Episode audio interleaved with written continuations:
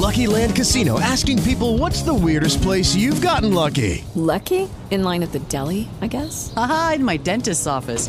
More than once, actually. Do I have to say? Yes, you do. In the car before my kids' PTA meeting. Really? Yes. Excuse me, what's the weirdest place you've gotten lucky? I never win and tell. Well, there you have it. You can get lucky anywhere playing at LuckyLandSlots.com. Play for free right now. Are you feeling lucky? No purchase necessary. Void where prohibited by law. 18 plus. Terms and conditions apply. See website for details.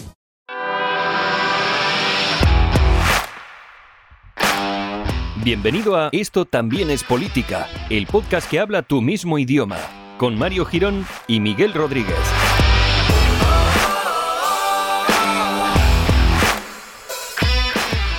Hola a todos, bienvenidos al episodio número 136 de Esto también es política, el podcast que llega hasta tus maravillosos eh, pabellones auditivos eh, limpios y preparados, porque yo entiendo que la gente cuando se pone a escuchar un podcast primero hace una pequeña preparación, ¿no? Se va al baño, se limpia un poquito las orejas, se coge esos palitos, ¿no? Que te puedes meter hasta adentro, pero que mm, algunas veces te dicen que no, que son malos, porque si empujas mucho puedes taponar más, ¿no? Ese tipo de cosas y se hace como una especie de preparación auditiva para poder asimilar mucho más los sonidos que van a entrar a través de sus maravillosas orejas y poder así pues integrar dentro de su, de su ser ¿no? Eh, el conocimiento que nosotros le vamos a transmitir en este podcast.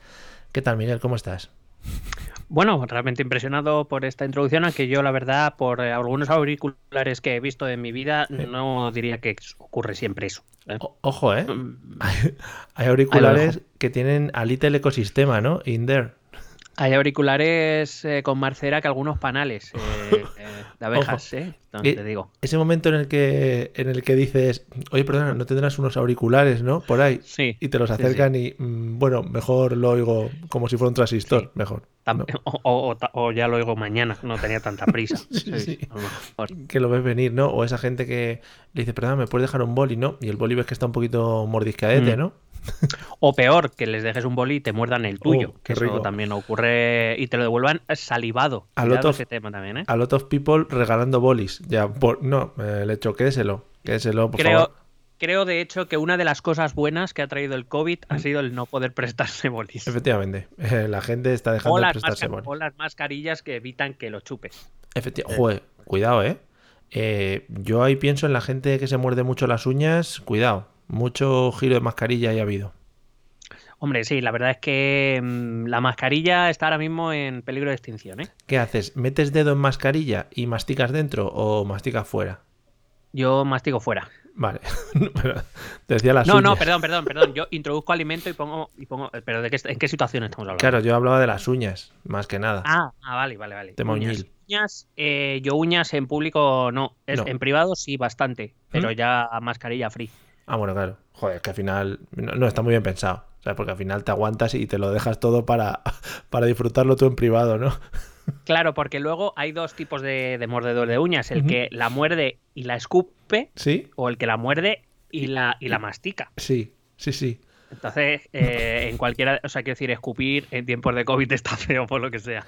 Em, hay mm, eh, la gente que, que- que mastica, yo creo que mm, es como un acto, ¿no? De, de- de un poco egocentrismo, ¿no? Porque te estás como comiendo a ti mismo, ¿no? Te estás engullendo. Bueno, eh, podríamos calificarlo a lo mejor como una forma extraña de masturbación. A Sí, lo mejor. No, no, no, es, es, no, no, efectivamente, está diagnosticado y no creo que ahora ningún psicólogo nos venga ahora a decir aquí que no, porque no un creo. psicólogo. Un psicólogo. Un psicólogo. un psicólogo. Bueno, me encanta que empecemos hablando de este tema porque seguramente mucha gente venga a este episodio sobre todo para escuchar la segunda parte de la, del temita con el que estamos trabajando. O sea que bueno, pues que se van a llevar estos tres minutos de gloria eh, auditiva, como he dicho un poco al principio, ¿no? Eh, hombre, yo creo que, mira, eh, yo creo que son los, los minutos estos y los del final los que nos hacen ser fuertes como podcast, por una razón sencilla. En el título ya se dice de qué vamos a hablar. Estos minutos y los del final son la sorpresa. Efectivamente. O sea, son en realidad lo que crea hype, porque el otro ya se sabe de qué vamos a hablar. Y también la verdad es que estos minutos eh, está bien que los hagamos variaditos, ¿no? Que una vez tarden cinco, otra vez es dos, para que la gente no pueda pasarlos. No diga, no, los tres primeros minutos son los que quito, ¿no? No, amigo. Exactamente, No. exactamente. Eh. En fin. Bueno, eh, nada, ya veis que este episodio ha salido muy seguido. También queríamos seguir un poquito la serie. Muchas gracias por la buena acogida que ha tenido la serie en, todos los ámbitos, en Twitter, redes sociales, en nuestro grupo de Telegram. Eh, también muchas gracias a los nuevos Patreons, que hemos tenido un par desde, pues desde el estreno del episodio el pasado, el pasado domingo. Y yo por mi parte, poco más. Eh, ¿Algo más que decir, que añadir? No, te iba, te iba a preguntar si hay que hacer un Previous Leon o ya tiro de. No, no, que Previous Sí, Leon. sí. Si quieren un Previous Leon, el episodio 135 lo tenéis en todas las plataformas de podcasting, porque ya sabéis, amigos, que a nosotros ninguna productora nos quiere en exclusiva, entonces intentamos ir Eh. por todas las plataformas a la vez.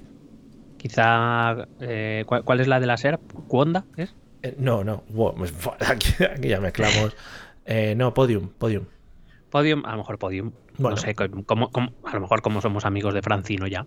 Va, efectivamente. Carles, cuando quieras hablamos, ¿eh? Hablamos de nuestras cosas. Bueno, pues nada, em, si os perdisteis el episodio 1, pues eh, en este vais a disfrutar también, pero os recomendamos que le echéis un vistazo porque contamos muchas cosas que supongo que vas a hilar a partir de ahí. Y... Qué curioso, sí, sí, sí, pero qué, qué curiosa manifestación, ¿no? Echarle un vistazo a un podcast, era echarle una orejada a lo Echarle mejor. un orejazo, sí. También se puede decir echarle una oída, que está bien dicho, pero no, mucho mejor llevarlo al extremo de la tontería, efectivamente. Por, por favor. Pues nada, a Bueno, tope pues- de pastunes.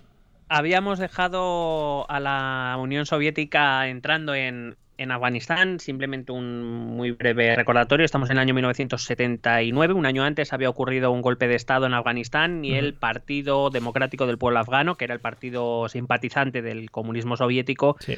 Ha dado un golpe de Estado, se ha hecho con el poder, eh, se ha formado en su contra otra facción, que es la facción islamista, de aquellos eh, que defienden la, reposición del Islam, eh, digamos, como eje vertebrador de toda la vida de los afganos. Y en ese año 1979 eh, se lleva a cabo la revolución iraní, la revolución liderada por el Ayatollah Khomeini, que lleva a los islamistas de Irán precisamente a levantarse contra el, el Shah Pahlavi, el, Shah- el, Shah, eh, el- el rey, digamos, de Irán, que era muy proamericano, también se lo estaba llevando en dólares Hombre. y eh, gran defensor de los intereses norteamericanos en la zona. Recordamos también que estamos en plena Guerra Fría y las- los islamistas de Irán, liderados por el Ayatollah Khomeini, llevan a cabo la revolución islamista, derrocan al, al Shah Pahlavi, eliminan la, la- la influencia estadounidense en su gobierno e instauran la República Islámica de Irán. Y la Unión Soviética, eh, viendo que también se había forjado una, una facción islámica fuerte que se contraponía al gobierno favorable a los soviéticos que se había instaurado un año antes, decide que no quiere arriesgarse a, a- a perder esa influencia y decide entrar con los, eh, con los tanques y con las machine gun. Hombre, siempre que entra con buenos tanques y buena machinga. Además, pues los, los soviéticos siempre han tenido su buena machinga bien plantadas, ¿eh? Hombre, eh, donde, es que donde estuviera, lo llamaban Kalashnikovs. Los Kalashnikov, sí, que eso, bueno, ha dado muchas tardes de gloria.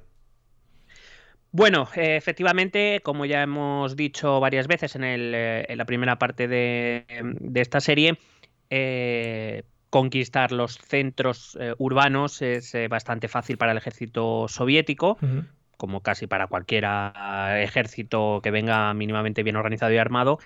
Eh, y lo que va a hacer es que todos los islamistas, todos aquellos contrarios a los soviéticos, se escondan en las montañas, que también sabemos que es un, eje- es un, es un factor importante en el país y que precisamente para estos ejércitos con, con carros blindados, con armamento pesado, no es fácil eh, en ese territorio, además del desconocimiento que tienen de la propia geografía. Y entonces, por supuesto, van a poner al frente del gobierno a un Pastún Durrani, estos eh, pastunes ah, urbanitas más dados a la política y que prácticamente han sido los únicos que han gobernado, eh, si exceptuamos a los talibán, y eh, a las dos veces que, por casualidades de la vida, han acabado dos tayikos en el gobierno. Sí. Eh, como digo, estos islamistas se esconden en las montañas y empiezan a organizar una resistencia, una guerra de guerrillas y como ya te adelantaba al final de la primera parte, eh, ellos entienden que evidentemente a campo abierto no pueden vencer al ejército soviético, así que lo que van a hacer va a ser organizar una resistencia, una guerra de guerrillas, eh, atacar eh, pues en puntos débiles, en desfiladeros, en barrancos, puntos estrechos donde la eh, superioridad militar soviética no, no fuera un factor decisivo, atacar líneas de suministros, atacar ciudades siempre que fuera posible eh, pero digamos que eh, se van a convertir en una resistencia, más que en una, una guerra que se califica de guerra, tiene, tiene todos los condicionantes de guerra, pero casi se convierte más en una resistencia. Hmm. Una Supongo- resistencia que, que no se va a ver eh, que no se va a ver vencida, que no se va a ver eliminada por los soviéticos. Sí, te iba a decir, supongo que el, el- el apoyo de los afganos prosoviéticos no era un apoyo demasiado importante con respecto a, pues eso, a las tropas y a las armas y a la organización que traía el ejército soviético propiamente dicho, ¿no? Bueno, militarmente, bueno, militarmente eran importantes en el sentido de que ellos sí que tenían un mayor conocimiento del terreno, Claro. Eh, más que las propias tropas soviéticas, pero evidentemente el peso militar lo llevaban, bueno, el peso militar, el político y todo lo que quieras, lo llevaban los soviéticos, eh, que además eran los que más estaban invirtiendo en esa, en esa guerra. Digamos que los, los eh, apoyos afganos, este, este gobierno Pastún Durrani, se convierte sobre todo en, en una cabeza visible ante, ante las tribus afganas, pues por no poner a un soviético, Ya. pones a un afgano para que parezca que te está gobernando un afgano. Vale. Y mientras en, en las montañas se está eh, llamando a la yihad, ¿no? a, la, a la guerra santa contra los soviéticos. Eh, hay que entender que en este caso, para, la, para los afganos, para las fuerzas islamistas, la Unión Soviética eh, juega un poco el papel de enemigo común que une a todos los contrarios, a todos los enemigos de aquellos que vienen a, eliminar el Islam y a, y a introducir una sociedad completamente diferentes que tienen más o menos un objetivo común, que es volver a instaurar un, un Estado islamista, un Estado donde la Sharia sea el código legal y donde los principios religiosos vuelvan a regir la vida de los afganos. Eh, y digamos que, en cierta manera, se empieza a identificar el nacionalismo afgano con ese, entre comillas, nacionalismo musulmán o, islamista, mejor dicho. ¿Vale? Eh, no, no es un nacionalismo como se puede entender aquí, que no, que aunque pueda tener eh, factores religiosos en su conformación política, eh, no, desde luego no son los, los principales. Allí sí. Allí digamos que ese protonacionalismo afgano de construir un estado afgano de, de un, de una- de un país, de una nación afgana, se basa o empieza a girar alrededor del Islam. Supongo, supongo que también, además, eh, por el hecho de ser un poco los atacados, ¿no? En este, en esta, bueno, en esta pequeña invasión, eh, como que cogería fuerza, ¿no? Entre el Estado afgano. Es, es lo que decimos siempre. A veces eh, tienen que venir desde fuera, ¿no? Como para, para unirnos. No sé si las etnias y todos los grupos y todos los, eh, bueno, todos estos grupos que hablábamos en la primera parte, como que se unieron un poquito en este, en este pequeño nacionalismo que comentas. Sí, digamos, eh, claro, digamos que la Unión Soviética juega un papel como que es algo de fuera. Eh, por ejemplo, si tú fueras un pastún y yo fuera un tallico, nos querríamos matar, pero Sí. nos matamos entre nosotros, no, no- que venga un soviético a matarnos, eso Claro, no. ¿Sabes? Entonces, en ese, en ese sentido, eh, la Unión Soviética juega ese papel que eh, hace que tú y yo podamos tener un objetivo y compartir un objetivo común Sí.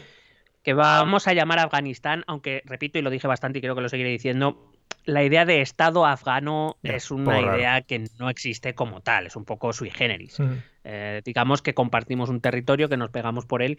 eh, desde luego este no es de aquí, el Sí. soviético no es de aquí.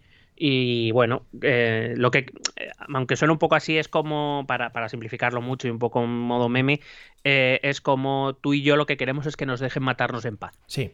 Bueno, sí, es, es un, hay un documental eh, muy chulo que no sé si lo habrás visto, em, que se llama Independence Day, protagonizado por Will Smith, en el que, Ah. bueno, llegan unos extraños, ¿no? Y entonces todo el resto de gente se, como que se aúna, ¿no? Para luchar contra ellos. Entonces es muy bonito porque cuentan la historia y, bueno, está bastante bien. Creo que está basado en hechos reales. Que es de National Geographic. Sí, presentado por Morgan Freeman. Mía. Bueno, em, eh, como digo, una, una de las grandes razones por las que han fracasado muchos gobiernos autocráticos o dictatoriales o autoritarios es porque esa fuerza dirigente lo que hace es aunar a, a todos sus enemigos. Unos enemigos que en principio no están unidos, no, no tienen las mismas ideas ni, ni, ni, se- ni tienen por qué llevarse bien entre ellos, pero que ahora tienen un enemigo común y ya sabes tú este, este dicho de el, el, el enemigo de mi enemigo es mi amigo Mm, sí. o algo así. Sí, o está el enemigo, ¿no? Que le llaman por teléfono. Es, es el Claro. enemigo. sí, y hablan con él Y también. luego los amigos de mis amigas son mis amigos. Por también. supuesto, famoso dicho popular español, sí. Em, Y es Solo el amigo, esta- perdona, es el amigo el que elige el alcalde del amigo. Bueno, esto también. efectiva- efectivamente. Y, y tenemos y somos sentimientos y tenemos amigos. Bien. Eh, Rajoy in memoriam. Gracias, Mariano. Em, por eso, por esos capítulos, bueno, por esa larga temporada Joder. que nos ayudaste mucho.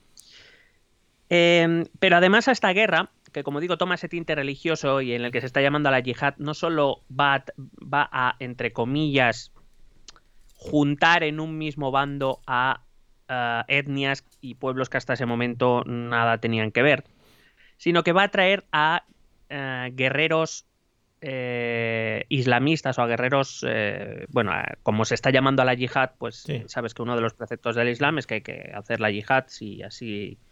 Es, es verdad que es un precepto que tiene muchas interpretaciones. Claro. Lo digo porque mm, hacer la yihad para muchos musulmanes no es hacer la guerra sino que es, es un precepto mucho más moral y mucho más ah, reflexivo que, que no llevarlo a, a cabo a matar infieles, ¿vale? Pero hay gente que sí cree que es matar infieles. Y entonces va a traer a muchos combatientes islamistas de, de toda la zona, de Oriente Medio, de, de Asia Central, eh, del norte de África en algunos casos, eh, sobre todo provenientes del mundo árabe. Recuerdo que Afganistán no es árabe. Y aquí eh, sí, pero lo digo porque es importante, porque aquí van a entrar en juego ya ah, muchos intereses. No es solo una cuestión de guerra, una guerra de islamistas afganos contra la Unión Soviética y sus, eh, y sus eh, apoyos dentro de Afganistán. Aquí empiezan a venir guerreros eh, o combatientes de países como Arabia Saudí, como Qatar. Eh, como la propia Irán, como Pakistán. Es decir, empiezan a venir guerreros que ya van a empezar a representar otros intereses que no son necesariamente el de los afganos. Y esto es importante para todo lo que viene ahora y todo lo que va a venir después, e incluso llega hasta la actualidad. Sobre todo es muy importante para entender el porqué del origen de los talibán. Estos eh, guerreros o estos combatientes islamistas, que ya todo el mundo sabe cómo se llaman, porque es un término que se ha puesto muy de moda eh, con las noticias de las últimas semanas, los muyahidines, Sí. eh, ellos llegaron en pro de la yihad, venían a una lucha santa en contra de una potencia imperialista, en este caso la Unión Soviética, que además quería acabar con el Islam, y vienen financiados, porque claro, estos guerreros mm, hay que pagar que vengan, que se armen, que luchen, que coman, hay que, eso hay que pagarlo. ¿Quién crees que va a pagar a estos mujahidines? Pues si había que luchar contra la Unión Soviética, pues o Estados Unidos, España no creo, porque no estábamos ahí muy, muy potentes, ¿no? Entonces, No. apuesto por los United States. Los United States fueron uno de los principales financiadores, evidentemente, dentro de la lógica de la Guerra Fría. Ellos acababan de perder Irán y, eh, digamos, que veían la oportunidad de, bueno, nosotros hemos perdido un, un enclave, vamos a hacer a la Unión Soviética perder el suyo. Eh, los otros dos principales financiadores, no fueron los únicos, pero los principales, además de Estados Unidos, fueron Arabia Saudí. Sí. Arabia Saudí hay que entender que es el país en el que están la Meca y Medina, las dos ciudades más sagradas del Islam. Eh, esos sí son árabes. Eh, dentro del Islam hay que entender, o bueno, sí, se considera que los árabes son la élite de, los musulmanes, porque ellos son de la, por decirlo de algún modo, de la misma etnia que el profeta Muhammad, que por cierto, se me olvidó decir que todo el mundo lo conoce como Mahoma, pero esto, este término españolizado, entre comillas, ya se está eliminando de la, de la, mm, del ámbito académico. Eh, y digamos que los dentro de toda la comunidad de musulmanes, los árabes son como la élite. Claro, ellos van a Afganistán, a un territorio no árabe, a luchar por la yihad. Sí. Y bueno, cuando Arabia Saudí les manda es porque lo entiendo que lo que pretenden es que eh, los árabes tomen un poquito el control del eh, bueno primero porque evidentemente quieren echar a la Unión Soviética es decir Arabia Saudí apoya a esa yihad porque eh, lucha contra un enemigo de la, del Islam pero aparte, evidentemente, empiezan a jugar sus intereses, vamos a llamarlos políticos, porque, repito, religión y política en el Islam en muchos casos, por ejemplo, en el de Arabia Saudí clarísimamente, son lo mismo. Claro, al final, con todo esto que nos hemos movido de dinero, apoyos y tal, sería muy, muy raro, o por lo menos eh, demasiado extremo, ¿no? Que, que este tipo de apoyos fueran solo por, por hechos religiosos. Es decir, oye, nos han llamado a la yihad, tenemos que ir por narices. También buscarían eso, pues, geoposicionamiento, posicionamiento estratégico o influencia en la zona. Bueno, aquí hay que diferenciar, claro, entre los gobiernos que pagan y los eh, combatientes que van. Eh, yo soy de los que cree que, bueno, salvo que seas un profesional de eso, para ir a este tipo de guerras santas el factor religioso, el factor espiritual sí que tiene que cumplir una función clave. Nadie va a morir a una guerra porque le apetezca. Hay una FP ahora eh, de ciclo, de ciclo medio que es mercenario aquí en España.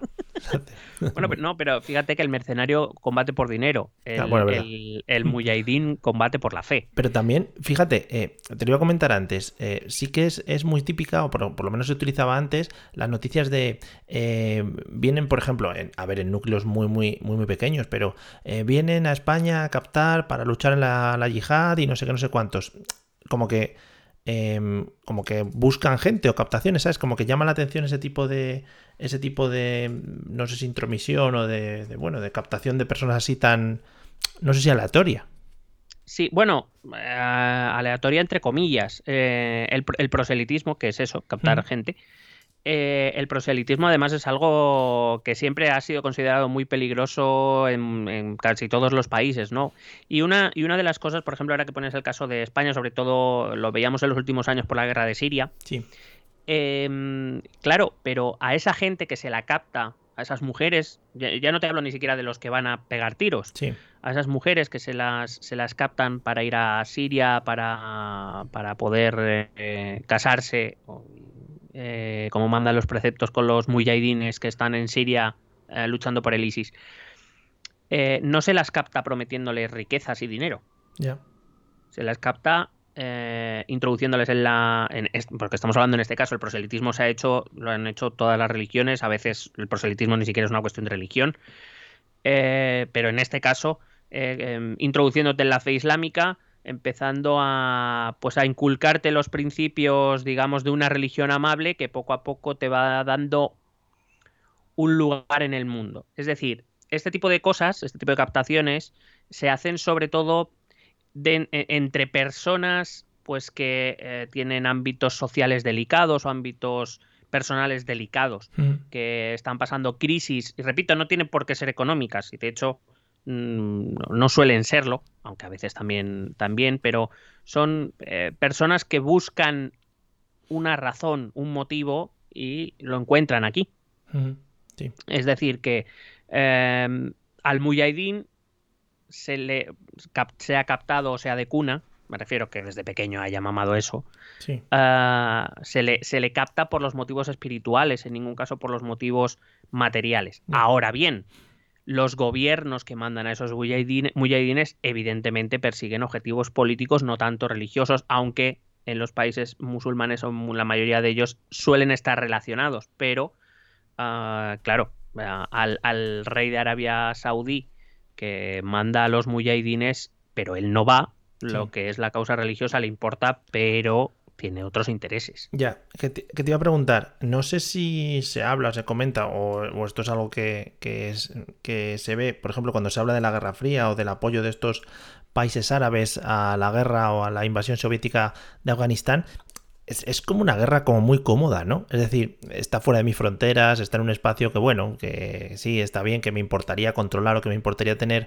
un poquito de, de o estar allí encima, pero realmente, bueno, pues al final para Estados Unidos es muy cómodo, pongo dinero y que se peleen, para la Unión Soviética pues también, bueno, un poco menos quizá porque está llevando tropas y está, supongo que muriendo gente y todo este tipo de cosas, pero al final son guerras pues que están hechas en, pues, pues eso, lo que hemos visto en todo Oriente Medio, ¿no?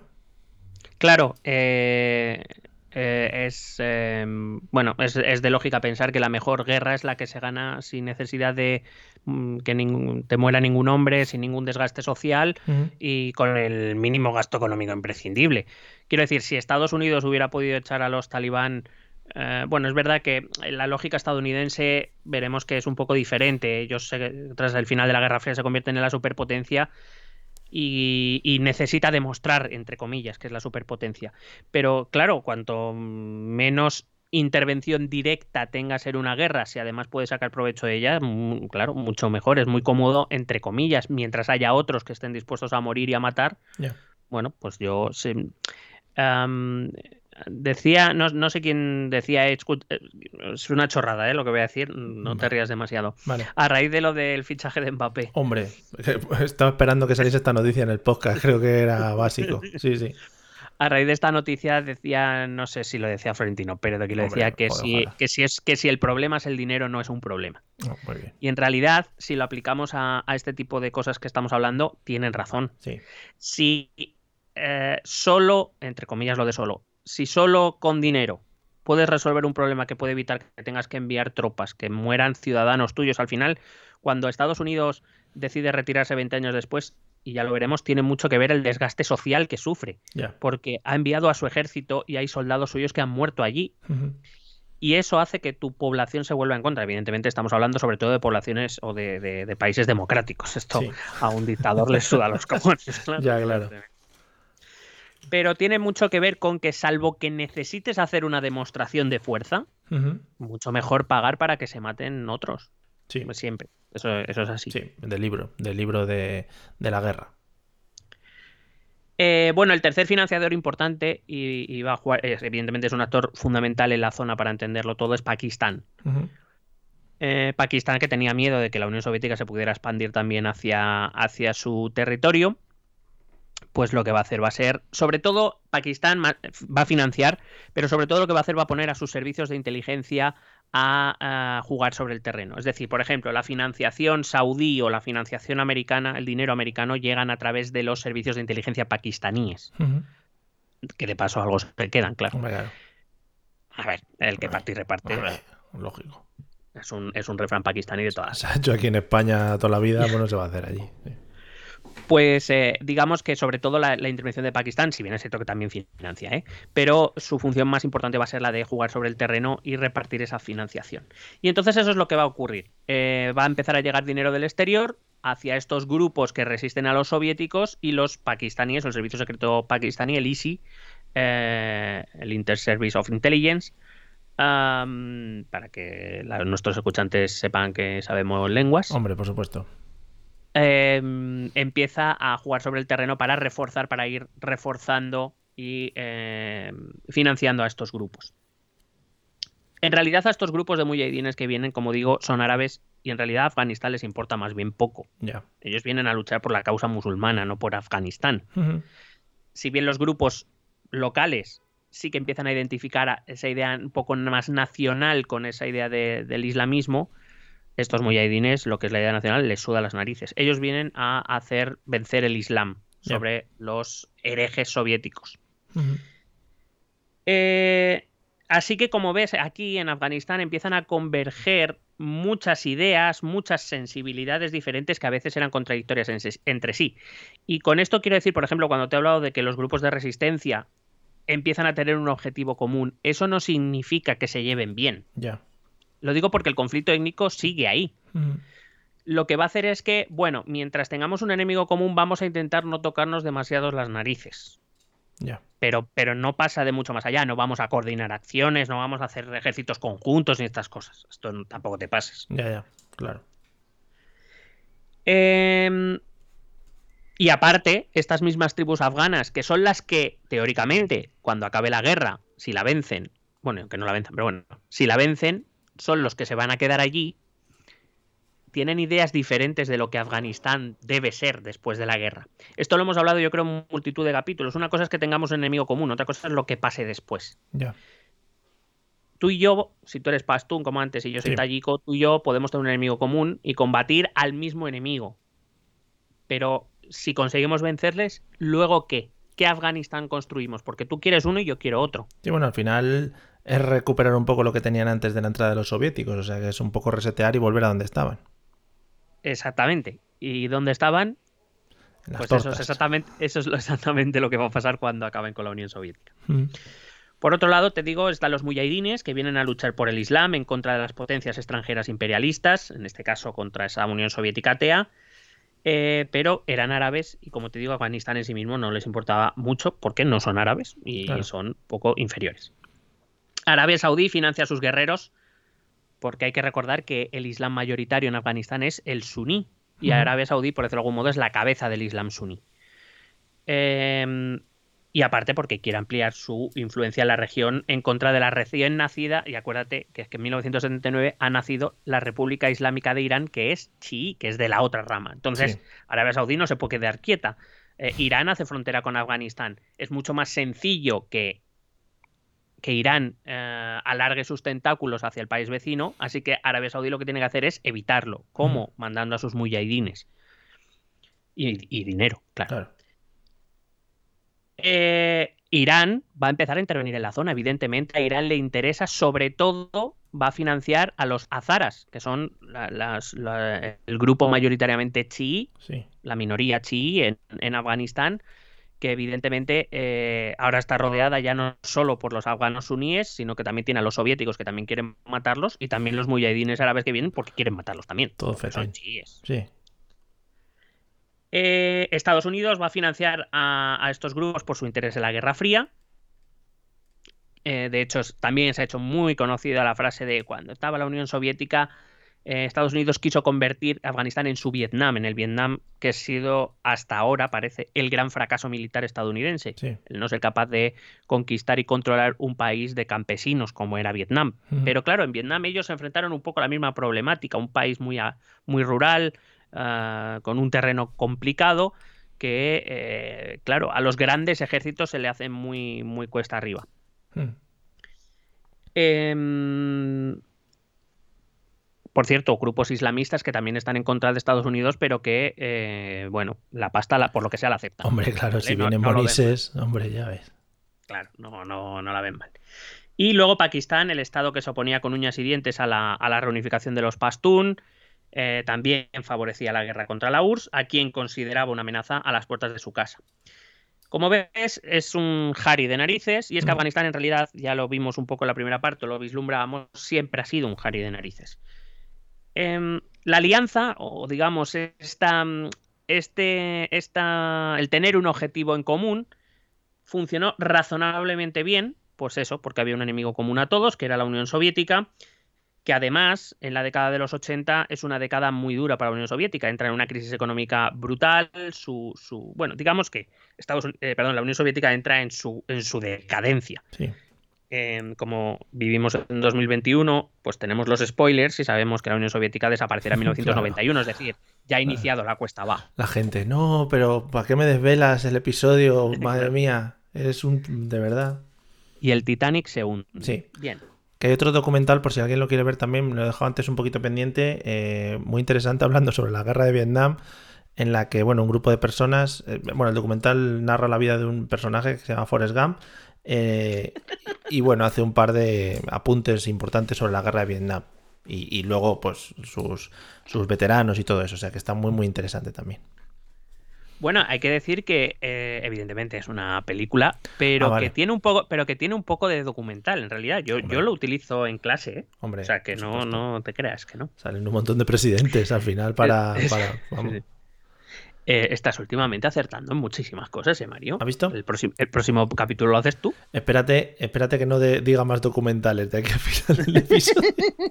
Tengo uno buenísimo. lo, lo protagonizan poco yo y su amiga la, el elefante rosa. Eli. Eh, ¿No sale pajaroto? Mm, es que Pajaroto últimamente está de capa caída. Ya hablaremos de eso Sí, en otro que episodio. sea, está- vale. Sí. Bueno, pues eso, está, estamos en la década de los 80. eh, eh, estaba entrando en una crisis económica asfixiante. Veía además como Ronald Reagan eh, estaba metiendo fondos a, la- a- a todo lo militar, pero como si no hubiera un mañana. Es decir, una Estados Unidos que, que después del golpe de Vietnam parecía recuperarse, una Unión Soviética que cada vez iba peor, un, un desgaste completo de su sistema político y económico, sobre todo en los países de Europa del, del Este, que ya empezaban a empezar, o sea, empezaban a pedir ya eh, un poquito más de libertad, por lo que fuera.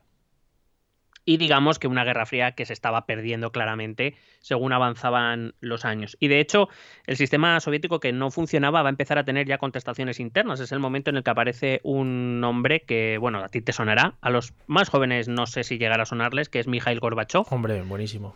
El que todos cuando éramos pequeños creíamos que tenía una cagada de paloma en la cabeza. O sea, sí, además de eso que te quedas mirando a la gente como muy de cerca, ¿no? Porque no sabes qué es lo que tiene. Eso es muy bonito. Exactamente. Y además, perdona que lo diga, y aquí voy a hacer una referencia a mi joven infancia y mi adolescencia quizá.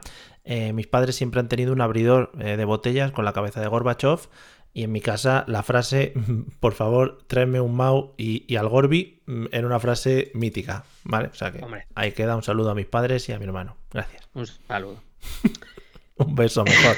que un saludo queda como, bueno, un saludo, os mando un telegrama. Yo es que, yo es que, bueno, tú un beso, yo un saludo porque, porque todavía no sé si tengo el COVID. vale, vale. bueno, eh, como digo, es, es el momento la guerra en sí, no me voy a poner a contar la guerra. Quien, tenga interés, pues ya se la cuenta al oído. Seguro que hay documentales afganos, como los que yo he propuesto, que lo retransmiten. Pero, digamos, es una guerra en la que todo el rato lo que ocurre es un poco, viene a ser un poco más o menos lo que ha ocurrido estos 20 años con Estados Unidos. Eh, un, ejército, un gran ejército, el soviético, que, bueno, en las zonas abiertas domina sin problemas, aunque recibe golpes con cierta continuidad eh, pues ataques a, como digo, a líneas de suministros, a algunas ciudades, eh, y una resistencia que se organiza y se defiende en las montañas y que ves, porque debido a la geografía, pues se, digamos, se escudan en un territorio casi impenetrable para los soviéticos y así van a estar 10 años. O sea, ahora esto salimos de las montañas, eh, atacamos en un momento dado, cuando venís a por nosotros nos volvemos a meter en la montaña y así 10 años. Supongo que en este tipo de guerras, aunque seas un ejército súper profesional y súper estable y con mucha organización, al final tiene que mermar la moral de las tropas. Y, en grandes guerras, como comentaba la de Vietnam, supongo que habrá pasado algo parecido. Claro, una, de las cosas fundamentales en toda guerra es la moral de las tropas. Y claro, cuando eh, tú ya llevas años allí como ejército y ves que no consigues avances y que te golpean cada X tiempo, que mueren compañeros tuyos o que mueren compatriotas tuyos en, pues lejos de su casa y este, estas cosas, claro que golpea la moral. Un ejército desmoralizado es un ejército eh, más fácilmente atacable pues porque sí, porque eh, a ver, aunque sean soldados profesionales, no dejan de ser seres humanos y, eh, digamos que requieres estar muy, muy a tope en una guerra para intentar sobrevivir, sobre todo. lo más normal es que en una guerra acabes muriendo, eso es lo normal. Es lo que tiene, sí. Eh, bueno, como digo, entonces, mientras está ocurriendo todo esto, la Unión Soviética sigue eh, sosteniendo tropas, sigue metiendo dinero, sigue, repito, en un contexto de crisis económica cada vez más acuciante eh, se empiezan a oír esas voces eh, que reclaman un cambio dentro de la Unión Soviética, dentro del PQS, del Partido Comunista de la Unión Soviética, de entre los cuales, ah, sobre todo, eh, sobresaldrá la voz de Mikhail Gorbachev, que será con la presidencia del, del, país en 1985. Ya desde que Gorbachev aparece como una voz un poco relevante dentro del Partido Comunista, ya viene diciendo que hay que salir de Afganistán porque lo único que es es un sumidero de dinero. Claro. Eh, y sin haberlo deseado, pues hizo un pareado. Qué bonito. Gorbachev, seguro que además dijo estas mismas palabras que has dicho tú. Sí, sí, es literal. Y em, claro, si estamos en un, en un eh, hay que recordar que la Unión Soviética controlaba directamente eh, no solo Rusia, sino también la Europa Oriental y además financiaba o ayudaba a la financiación de otros muchos países como Cuba. También en nuestro capítulo de Cuba lo, lo veíamos como con la desaparición de la Unión Soviética, Cuba de repente se queda a dos, a dos velas. Claro, eh, un, eh, esfuerzo económico tan grande eh, en un contexto de crisis económica lo único que hace es agravarse más y más, meterse en un, en un pozo cada vez más profundo. Y para Gorbachev, una de las salidas que había que hacer, además de hacer reformas, eso que, que, se llamó la perestroika, que era abrir un poco la economía soviética al capitalismo, eh, que por cierto no es una idea que fuera mala, visto lo que ha conseguido China, por ejemplo, que es lo que hizo, abrir su economía exterior al capitalismo, eh, pero manteniendo una dictadura eh, dentro, una dictadura de corte comunista. Eh, lo, que digo es que desde muy pronto él ya reclama que las tropas tienen que salir de Afganistán, que es una guerra que es evidente después de los años y que la situación no cambia, que no van a ganar, y que lo único que hacen ahí es quemarse los monises. Bueno, los, los rublises en este caso. Hombre, efectivamente. Joder, ¿cómo hablas el lenguaje de, San Petersburgo más, más bajo, ¿no? Más underground. Bueno, me hice un, un Erasmus en, en, en Donetsk. Vale, vale. Guay. Eh, una vez queda claro, y además cuando, cuando Gorbachev vence y se convierte en el presidente de la Unión Soviética, está claro que más tarde o más temprano la Unión Soviética se va a ir de ahí. Y entonces empieza a surgir la pregunta entre la resistencia. Claro. Y cuando se vayan los soviéticos, ¿qué? Ya. Ah, amigo. Una de las cuestiones en las que me ahondó la, la presencia soviética fue la eh, división campo-ciudad. Te lo, te lo dejé así nombrado al final del primer capítulo, pero eh, es un mo- punto muy importante para entender la actualidad. La Unión Soviética, como ya te dije antes, controló muy rápido, con mucha eficacia y hasta diría que con cierta tranquilidad las zonas más urbanas. Em, que más o menos en aquella época debían ser, calculo, un cuarto de la población de Afganistán. El resto todas era población rural. Sí. Esto hizo que la población de las ciudades controladas por los soviéticos, que en cierta manera, bien por apoyo expreso, bien porque, mm, mm, pues por lo que sea, decidieron no ponerse en contra. Eh, se vio favorecida por los cambios que, que la Unión Soviética llegó, llevó en esa, en esa década, ¿no? En, en el, en el, digamos, creando lo que sería el germen de lo que podría ser una proto clase media, Ya. ¿vale? Gente que, bueno, vive sin, sin grandes lujos, pero sin grandes ahogos. Ya. En contraste con los grupos tribales de las montañas y de las zonas rurales que mm, son posiciones más reaccionarias y tradicionales, pero que viven en condiciones, bueno, pues bastante justitas. Y ojo, porque esta profunda división, esta división que se produce campo-ciudad, es un, muy importante para entender lo que, viene, lo que viene después. Cuando en 1989 Gorbachev ya decide finalmente dar la orden de retirada del ejército soviético de Afganistán con el rabo entre las piernas, supongo, Sí. No se lo vi. Joder, ojalá. Yo tenía, yo tenía siete años, tampoco también. Claro, tampoco estabas tú para mirar Claro, si no- se no me metían lo veían. rabos en sitios, sí, efectivamente. No sabía si lo tenía yo. Efectivamente. Eh, todas esas diferencias de quienes habían luchado aliados contra un enemigo común se despliegan por completo, iniciándose pues una nueva guerra civil. Es verdad que el Partido Democrático del, del Pueblo Afgano, al que los soviéticos acaban de dejar tirado, va a permanecer en el gobierno, pero como te decía también en el, en, en uno de- en el capítulo anterior, estar en el gobierno o estar en Kabul no significa controlar Claro. todo el país. De hecho, acabamos de ver que ni siquiera la Unión Soviética fue capaz de controlar todo el país. Pero te digo, es que este, este tipo de gobiernos, al que supongo que nadie hace caso, pues están un poco para hacer ahí el paripé, ¿no? Bueno, eh, sí, mientras estuvieron los soviéticos, pero el problema es que ahora se quedaban ellos allí. ¿Y qué va a pasar? Que van a aguantar, todavía van a aguantar eh, dos años más en, el, en Kabul, o en el poder, si quieres. Sí. ¿Por qué? Porque han echado a los soviéticos que eran los enemigos. Pero ahora hace que toda la resistencia se enfrente entre sí, con lo cual ellos van a poder mantener Kabul de momento un ratito más. Vale, porque pero- ahora, se, ahora se empiezan a pegar todos con todos. Sí, pero lo que te digo, por ejemplo, eh, un gobierno de un pseudoestado, como queramos llamarlo, Afganist- Afganistán, si no puedes tomar medidas en plano, llevamos a, yo que sé, cobrar este impuesto o lo que sea, porque supongo que mm, los grupos o los, los poblados o los en las tribus, digamos, en contra tuya no van a hacerte caso, no van a pagar, pues tampoco estás ahí haciendo nada, ¿no? Están dos años, pues bueno, para, por, por estar tomando el control, supongo. Bueno, eh, mantienen, porque mantienen el control de ciertos territorios. Ya. Eh, todavía tienen la capacidad de. Porque, claro, si vienen todas las demás etnias, además de los muyahidines, vienen todos a la vez a por ti, no puedes resistir. Pero sí, Claro. ahora, digamos que vuelve a ser.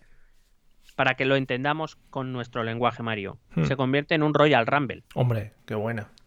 qué buena. O sea, no Además- es un combate por equipos, se convierte en un Royal Rumble. Y entran todos a la vez, además, no van entrando poco a poco, Claro. claro. Y están todos en un mismo ring y de repente yo voy a por ti, se me cruza otro y me Fua. pega una hostia, pues me voy contra el Claro.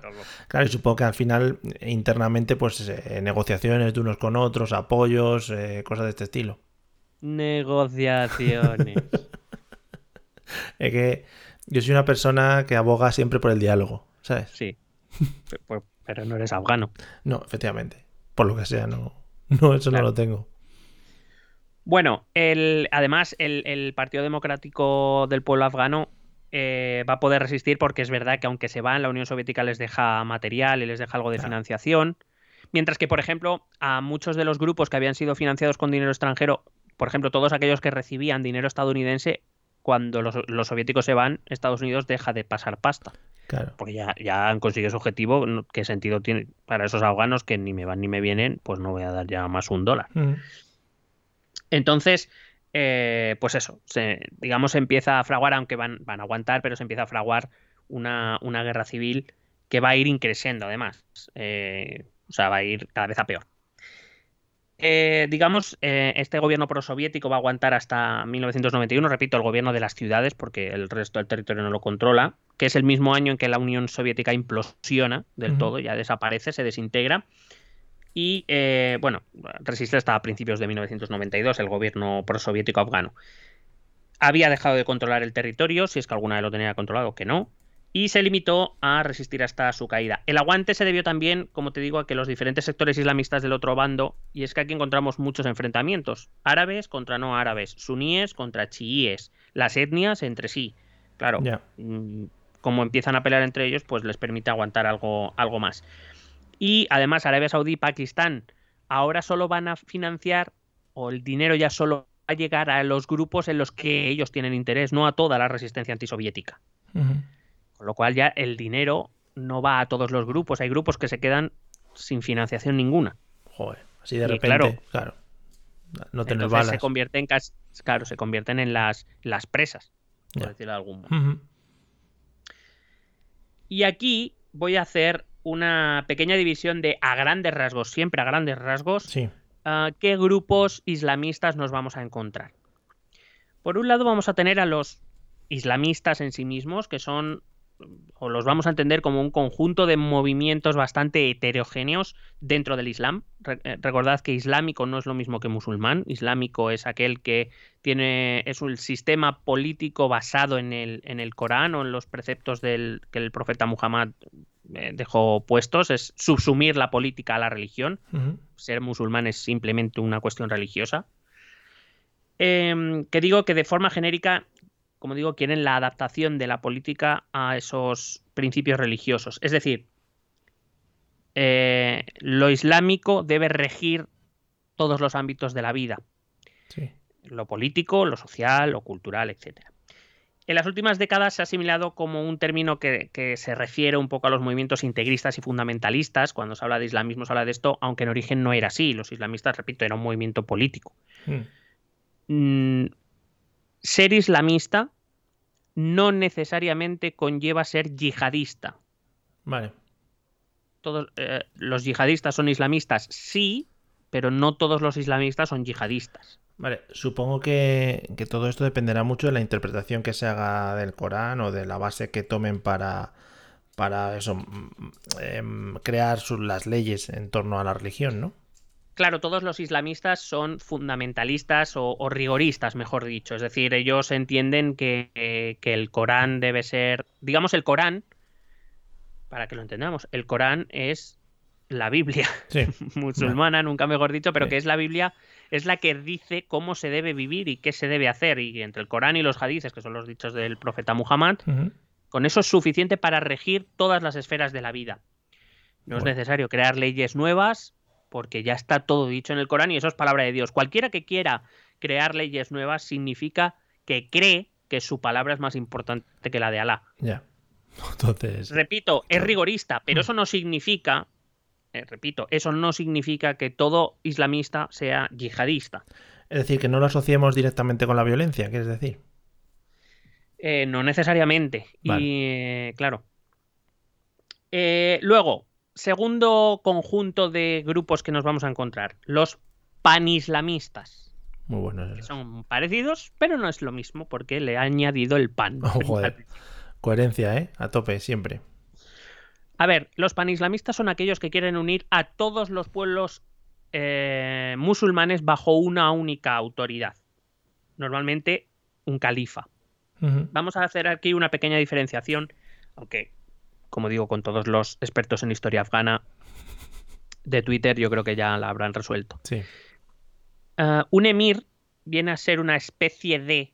Ya sé que me vas a decir que no es un rey, no se traduce como rey, ya, lo- ya lo sé. Payaso. Ah, Cállate, cállate, hombre. Pero bueno, un emir viene a ser una especie de rey de un territorio concreto. Cuando se habla de un emirato, Sí. Eh, el, el emir manda sobre ese emirato y no sobre los demás musulmanes, sino sobre los musulmanes que hay dentro de ese territorio. Dentro del Islam, la figura del califa mezcla autoridad política y religiosa. Y el califa lo es, repito, autoridad política y religiosa de todos los musulmanes del mundo. ¿Vale? ¿Cuál, ¿Qué diferencia hay entre un islamista y un panislamista? El islamista generalmente defiende un emirato, el panislamista devi- defiende un califato. Hombre. ¿Quiénes son panislamistas? Daesh. Cuando creó el califato, porque lo que pretendía este- era extender la autoridad de, al, del al-Baghdadi Sí. a todos los musulmanes del mundo. La mayoría de musulmanes del mundo le dijo mis cojones. Claro, hombre, estaban ellos como para Empezando meterse en por la. Claro, empezando por la familia real de Arabia Saudí, que le voy a decir, ¿tú qué me vas a decir a mí? Dice, claro. Me estás Pichincha, contando. que eres un pichincha. Bueno. Eh, el panislamismo afgano fue financiado por Estados Unidos. Hay que decir que el panislamismo afgano tiene origen árabe y por tanto vino de fuera a Afganistán, no es originario de Afganistán. Pero ¿y por qué no le ve mucho sentido a, a- a esta financiación por parte de Estados Unidos si al final implica quizá crear una potencia un poquito más grande de lo que se estaba manejando allí en Afganistán, ¿no? Bueno, pero es que que un país sea islamista no significa que no pueda ser aliado. Mira Arabia Saudí, Estados Unidos, o mira en este momento Pakistán y Estados Unidos. La cuestión, para que lo entendamos, en, en- en relaciones internacionales a mí me da igual lo que tú quieras ser mientras no me ataques, mientras defiendas o tengamos intereses comunes y mientras me sirvas, mientras me seas útil. Mm, ¿Que tú quieres ser panislamista? Pues muy bien. Si puedes fastidiar a Irán de paso, pues mejor. Ya. Em, tomó, este panislamismo tomó posturas claramente antioccidentales, fíjate, aunque recibiera financiación estadounidense. Sí.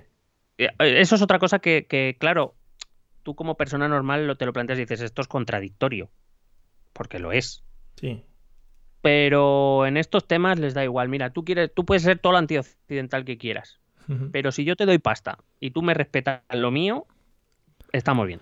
Pero esto, a ver, em, por ejemplo, la decisión de Estados Unidos eh, por apoyar a un grupo o a otro, ¿de qué depende? Es, es como los jueces de la voz. Se sientan y se dan la vuelta, ¿no? Y eligen uno y le dice, quiero tu voz. O, No, yo qué sé. depen- Claro. Depe- depende de los, de los intereses eh, que Estados Unidos o, o de los objetivos que Estados Unidos quiera, en este caso, que Estados Unidos quiera conseguir. Y supongo que de, que de- de lo que le plantee cada uno de estos grupos. Oye, yo te ofrezco tal cuando acabe la guerra o yo te ofrezco tal esta posición o lo que sea.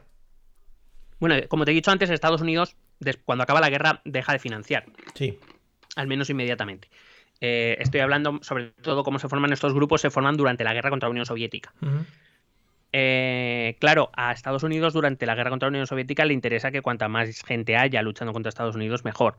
Y una manera era llevando a los árabes, a estos panislamistas. a- porque claro, a ver, cuando los, los árabes llegan, los mujahidines eh, árabes llegan a Afganistán para luchar contra la Unión Soviética, evidentemente que lo hacen, como te he dicho antes, lo hacen por el Islam, no por Afganistán. Claro. Es que los árabes van con el convencimiento de que cuando la guerra acabe y se venza a la Unión Soviética, Afganistán se convertirá en un estado árabe, Sí. en un estado controlado por los árabes eh, y para estos panislamistas que dependerán de los árabes, en general, eh, de los que gobiernan en Riyadh, en Arabia Saudí. ¿Vale? Entonces, a Estados Unidos le viene bien porque, eh, porque es la forma de atraer a estos mujahidines a, a esa guerra. Si tú a un mujahidín árabe le dices, oye, vas a ir a luchar allí contra la Unión Soviética, vas a hacer la guerra santa, pero cuando acabe la guerra, tú te vas a ir y los afganos se van a quedar y, van a hacer lo que quieren. Entonces, ¿yo para qué coño voy allí? ¿No? Sí, sí, sí. Yo voy para implantar un Islam, pero un determinado tipo de Islam. Como te he dicho, como te dije al principio del primer capítulo, ah, luego la interpretación que cada uno le da a la religión es diferente. Ujú. Entonces, es claro, yo vengo a luchar por el Islam, no por Afganistán. Yo quiero que Afganistán sea parte de, de ese, de ese islamismo, en este caso árabe. Eh, no, no, no vengo a luchar para que se queden estos no te voy a decir, no, porque no son infieles, son musulmanes, pero vamos, estos que son casi escoria, porque no Ya. son árabes. Ya, ya. Claro, Entonces, ¿cómo me vas a convencer a ir a mí, a un sitio, a morir? Si encima me dices que cuando venzamos a los soviéticos, yo me voy a tener que ir a mi casa y esto se va a quedar como estaba. Pues para eso no vengo.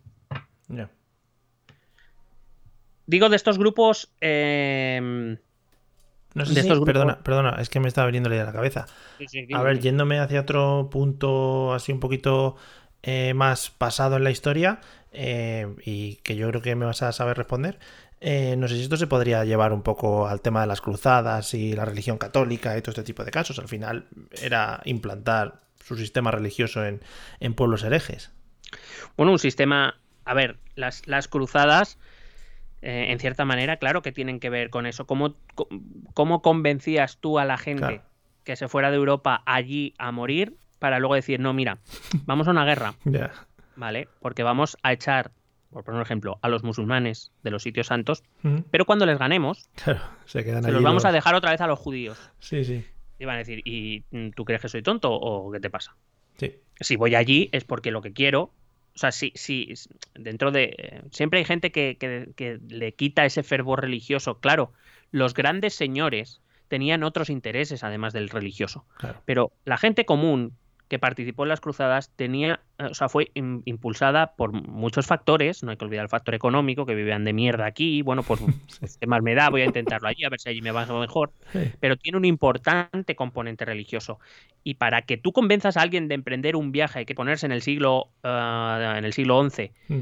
Eh, mira, te vas a, vas a estar, vas a ir de viaje, vas a, vas a atravesar eh, multitud de territorios a cada cual peor, te van a recibir a cada cual peor, vas a llegar al desierto, vas a pasar por marisma, vas a pasar enfermedades. Si consigues llegar vivo allí, pero nada, que luego se lo dejamos a los judíos. Pero, pues no voy, pues no voy. Pues igual se lo decían cuando ya estaban allí. Decían, bueno, que al final, mira. Claro. Pues claro, lo que querían era, era, era recuperar los eh, santos lugares para ser gestionados por los cristianos, claro. Joder. Y en este caso, en este caso sí que podría ser asimilable, claro. Se manda a los muyahidines árabes para, porque ese territorio pasará a formar parte del Islam suní árabe. Gracias. No, Por no, favor, pido ahora mismo a todos los oyentes en su casa un aplauso para mí por, por estar tan atinado. Únicamente por estar pues tan finito con mis apreciaciones en estos episodios. Gracias, gracias. Sí, sí, la verdad que, per- perdón. Bueno, se lo decía a los oyentes. Tú, muchas gracias porque el tuyo lo Es que recibo. yo soy tu, es que yo soy tu oyente Vale, lo también. recibo más calurosamente y ya sabes, desde el cariño, la apreciación y, y muchas otras cosas más. Pero bueno, pues nada, pues ahí queda, ¿eh? Sigo, sigo al, sigo al pie del cañón. Muy bien. Em, digo que eh, durante estos ah, años, eh, de est- es- de- entre estos grupos panislamistas está lo que es lo que luego será Al Qaeda Y de lo que luego será la red al, eh, la red Haqqani. La red Haqqani que tiene mucho que ver con los talibanes, hablaré de ellos más adelante, ¿vale? Pero tienen su origen ahora. Es verdad que algunos de los dirigentes eh, talibán, como por ejemplo el Mullah Omar, el, dirigente histórico más importante de los talibán, eh, también participó en las guerras soviéticas. Y, y también, bueno, el Mullah Omar está más entre los islamistas, más que entre los panislamistas.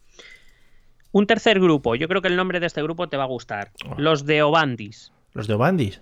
Sí, Hay un grupo en mi pueblo que, que en verano hacen giras, sí. la orquesta de Obandis. Los de Obandis. Los de Obandis son un movimiento formado en India que se introdujo en Afganistán durante la guerra contra la Unión Soviética y que es una de las, de las grandes fuentes de inspiración talibán. Em, de hecho, se cree que el Mullah Omar participó con estas milicias de Obandis, de las cuales se, dice en algunas fuentes, o, o he leído en algunas fuentes, que se les consideraba la milicia más extremista de la guerra. Y ya tenía que ser extremista porque eh, ahí había joyitas. Em, y que, como te digo, ese Mullah Omar participaba de ellas. Se distinguen sobre todo porque, eh, bueno, están cerca de los islamistas, en cierta manera, anteponen la religión ah, a la política, pero, y esto es importante, y esto es lo que le diferencia de los islamistas, y esto es lo que hay que entender de los deobandis, digo por, sobre todo por su relación con los eh, talibán, anteponen la religión a la tribu. Mientras que la inmensa mayoría de afganos son primero pastún y luego musulmanes, Sí. pastún, mm, tayiko, uzbeko, lo que sea, Sí. azara. Estos de Obandi son primero musulmanes y luego ya somos tayikos, somos uzbecos o somos pastún. Vale, o Y sea, esto es un se, cambio importante. o sea que se podría encontrar dentro de un grupo de Obandis de estos diferentes, diferentes tribus. Bueno, tampoco te.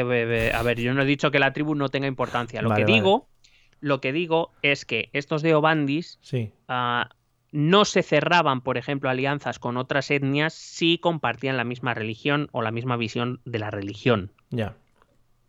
siempre y cuando hubiera esos objetivos comunes. Mientras que las etnias afganas, mira, tú serás muy musulmán, yo seré muy musulmán, pero tú eres de una tribu y yo de otra y te voy a matar. Vale. Muy, las cosas claras al final. Vale. Luego aparecieron también grupos wahabitas. Eh, el, el wahabismo, el, el- el nido del wahabismo es Arabia Saudí. Eh, de hecho, eh, los grupos wahabitas a lo largo y ancho del mundo no solo estaban en Afganistán, están en- aquí en España wahabitas también, eh, sobre todo en el norte de África. Eh, bueno, pues estos grupos son como la sucursal de Arabia Saudí en el mundo, ¿no? Sí.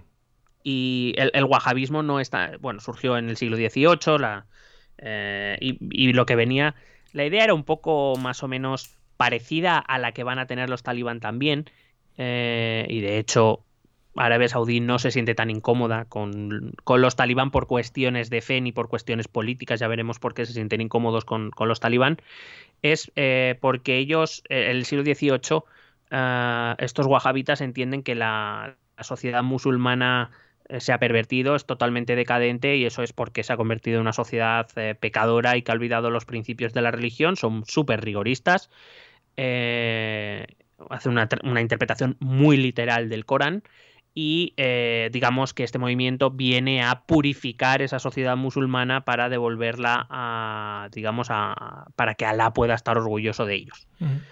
¿vale? Y así se van, se van haciendo el, con el poder. Es una doctrina, como te digo, rigorista, tremendamente literalista respecto al Corán, que se extendió por el mundo a partir de los años 80 y sigue haciéndolo a día de hoy, y no sé si te sonará este tema, pero por ejemplo aquí en España sí que ha sonado, sobre todo a raíz del ISIS y cuando hemos tenido los atentados eh, yihadistas, siempre es un, es un tema recurrente que sale eh, y siempre acaba apareciendo el nombre de Arabia Saudí, porque ellos lo que hacen es financiar a través de la construcción de mezquitas, de escuelas Ujú. y por supuesto también de grupos armados. No lo, ha- no lo hace en Europa normalmente, o por lo menos no que, es- que sepamos a ciencia o por lo menos no que yo recuerde, Ujú. pero no son extraños los casos de construcciones de mezquitas financiadas por Arabia Saudí, por estos wahabitas, que luego todo el mundo dice que son los nidos de los yihadistas y- y demás. Hay que decir que estos wahabitas eh, se van a llevar muy muy bien con los pastún. Y por el último grupo serían los sufíes, que son grupos musulmanes más moderados en líneas generales, también pastunes en esencia, sobre todo Durrani, muy criticados por mantener posiciones muy cercanas a Estados Unidos. Ya. Bueno, volvemos un poco a donde lo habíamos dejado, esta guerra civil que se monta después de la salida de los soviéticos. Entra en juego un importante líder militar afgano que servía al gobierno prosoviético de Kabul. Es un uzbeco y su nombre es Rashid Dostum. Rashid Dostum es una figura fundamental para entender la Afganistán contemporánea. No solo es importante ahora, lo va a ser durante todos los años 90, durante toda la invasión norteamericana, incluso ahora lo sigue siendo. Como digo, es uzbeco y es un, un líder militar con muy buena financiación. De hecho, eh, en, en su feudo, en lo que, bueno, si volvéis a mirar el mapa de las etnias, pues donde están los uzbecos, arriba a la izquierda, Arriba. eh, digamos que allí consiguió establecer un casi un estado autónomo y tenía muy buena financiación, tenía muy buen, o sea, era como un estado, era lo más parecido a un estado que había dentro de Afganistán, solo que solo era afectaba a ese territorio. Em, él, como digo, eh, se había aliado con el gobierno prosoviético defendiendo Kabul cuando los soviéticos se marchan, él, él va a defender Kabul hasta que, por lo que sea, decidió cambiarse de bando. Vaya. Dijo, bueno, pues hasta aquí te quedas, me voy a unir a estos. Supongo que pagarían mejor o tendrían mejores eh, opciones de futuro.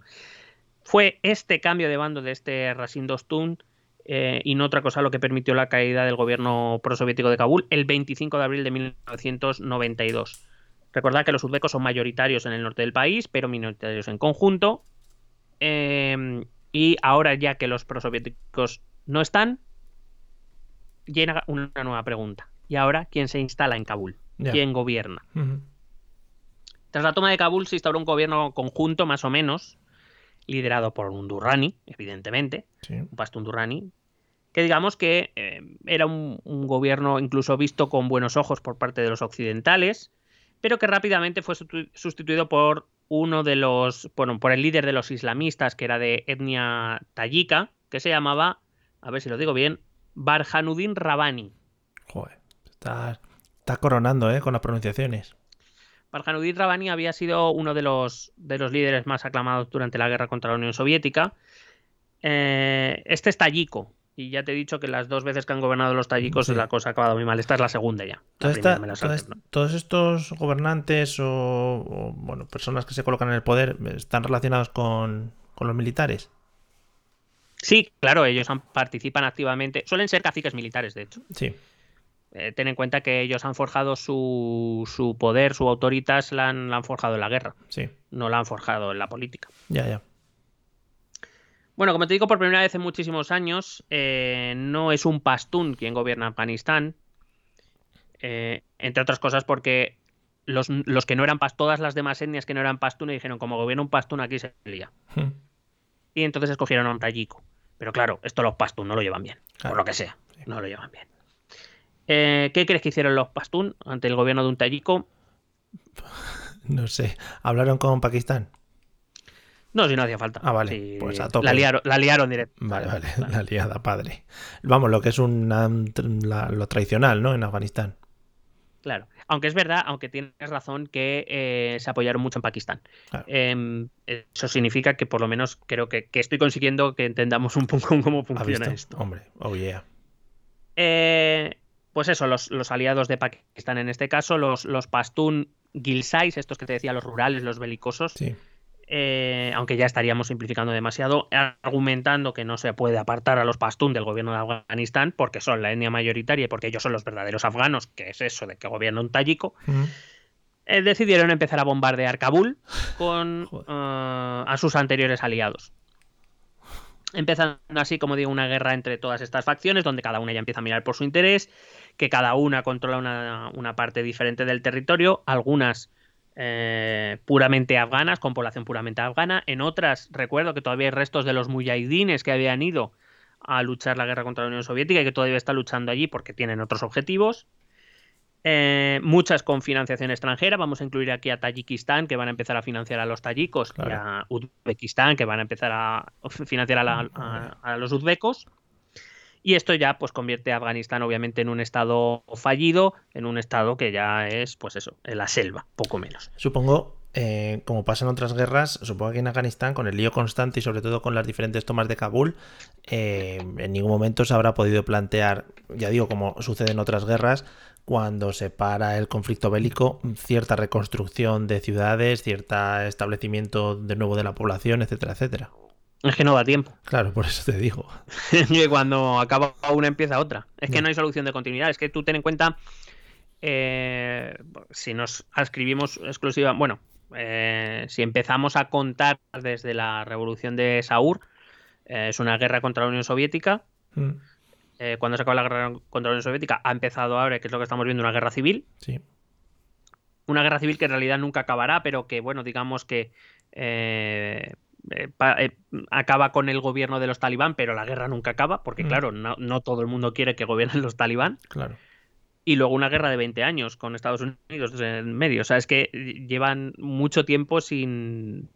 A ver, dentro. A ver, eh, Kabul en realidad tampoco es una ciudad que ha sido extraordinariamente destruida. Porque, como te digo, las ciudades, sobre todo las grandes, Kabul, Kandahar, son ciudades que se pueden proteger con cierta facilidad. Es verdad que ahora sí Kabul está siendo bombardeada y que ha sufrido sus ataques, pero no e- la guerra no suele ser en Kabul ni en Kandahar, suele ser en las montañas, en las zonas más rurales. O en ciudades medias tipo Herat. Em, claro, ¿qué pasa? Que Afganistán, como te he dicho, se convierte en un estado fallido. Eso significa que no hay ni un solo poder o no hay nadie con el poder suficiente ni siquiera para organizar la mayor parte del territorio, como había hecho, por ejemplo, eh, pues por ejemplo, Mohamed Daoud o como había hecho el anterior rey, o ni siquiera como había hecho la Unión Soviética, que no controlando todo el territorio, sí que tenía un control de buena parte de él.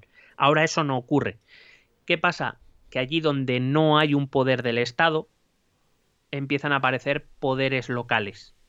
empiezan a aparecer, y en este caso, eh, con su lógica, empiezan a aparecer señores de la guerra.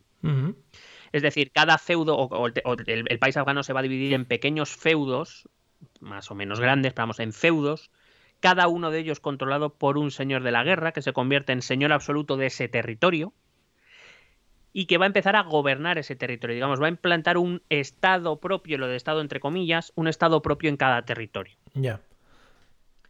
Eh, en cierta manera, nosotros lo podemos entender a lo mejor aquí en Europa como el establecimiento de las mafias. Cuando las mafias italianas del sur de Italia se establecen allí es porque el poder del Estado no llega, no penetra. ¿Quién se encarga de mantener el orden? ¿Quién se encarga de eh, eh, pues dar seguridad a la población? Por supuesto cobra por ello, pero Claro. ¿quién se encarga? Las mafias. Porque el Estado no es capaz de dar ese servicio o, o de, o de ocupar ese lugar. Eh, que, ¿Quién gestiona prácticamente toda la economía de esas zonas? Las mafias. En cierta manera, es lo mismo que ocurre en Afganistán, solo que aquí no son mafias, sino que son señores de la guerra porque están en guerra. Entiendo que todo tiene que ver con mu- mucho, como ya has dicho, con el dinero y eh, todos estos señores de la guerra, pues gente muy adinerada que es capaz de mantener estas estructuras y sobre todo pues de eso, darle cierta seguridad, aparte de quitarles pasta a la gente de los diferentes pueblos o de los diferentes asentamientos.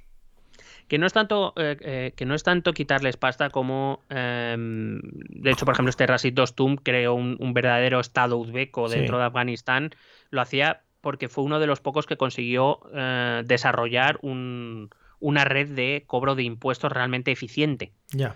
Eh, controlaba también su territorio que podía permitirse hacer esto, más allá de que luego, evidentemente, eh, la corrupción nunca ha abandonado a Afganistán y, los señor- y, y un Estado en guerra es un Estado en guerra. Si te pillan en un camino y quieres seguir sin ningún daño, sin que te quiten la mercancía, pues tendrás que pagar. Mm.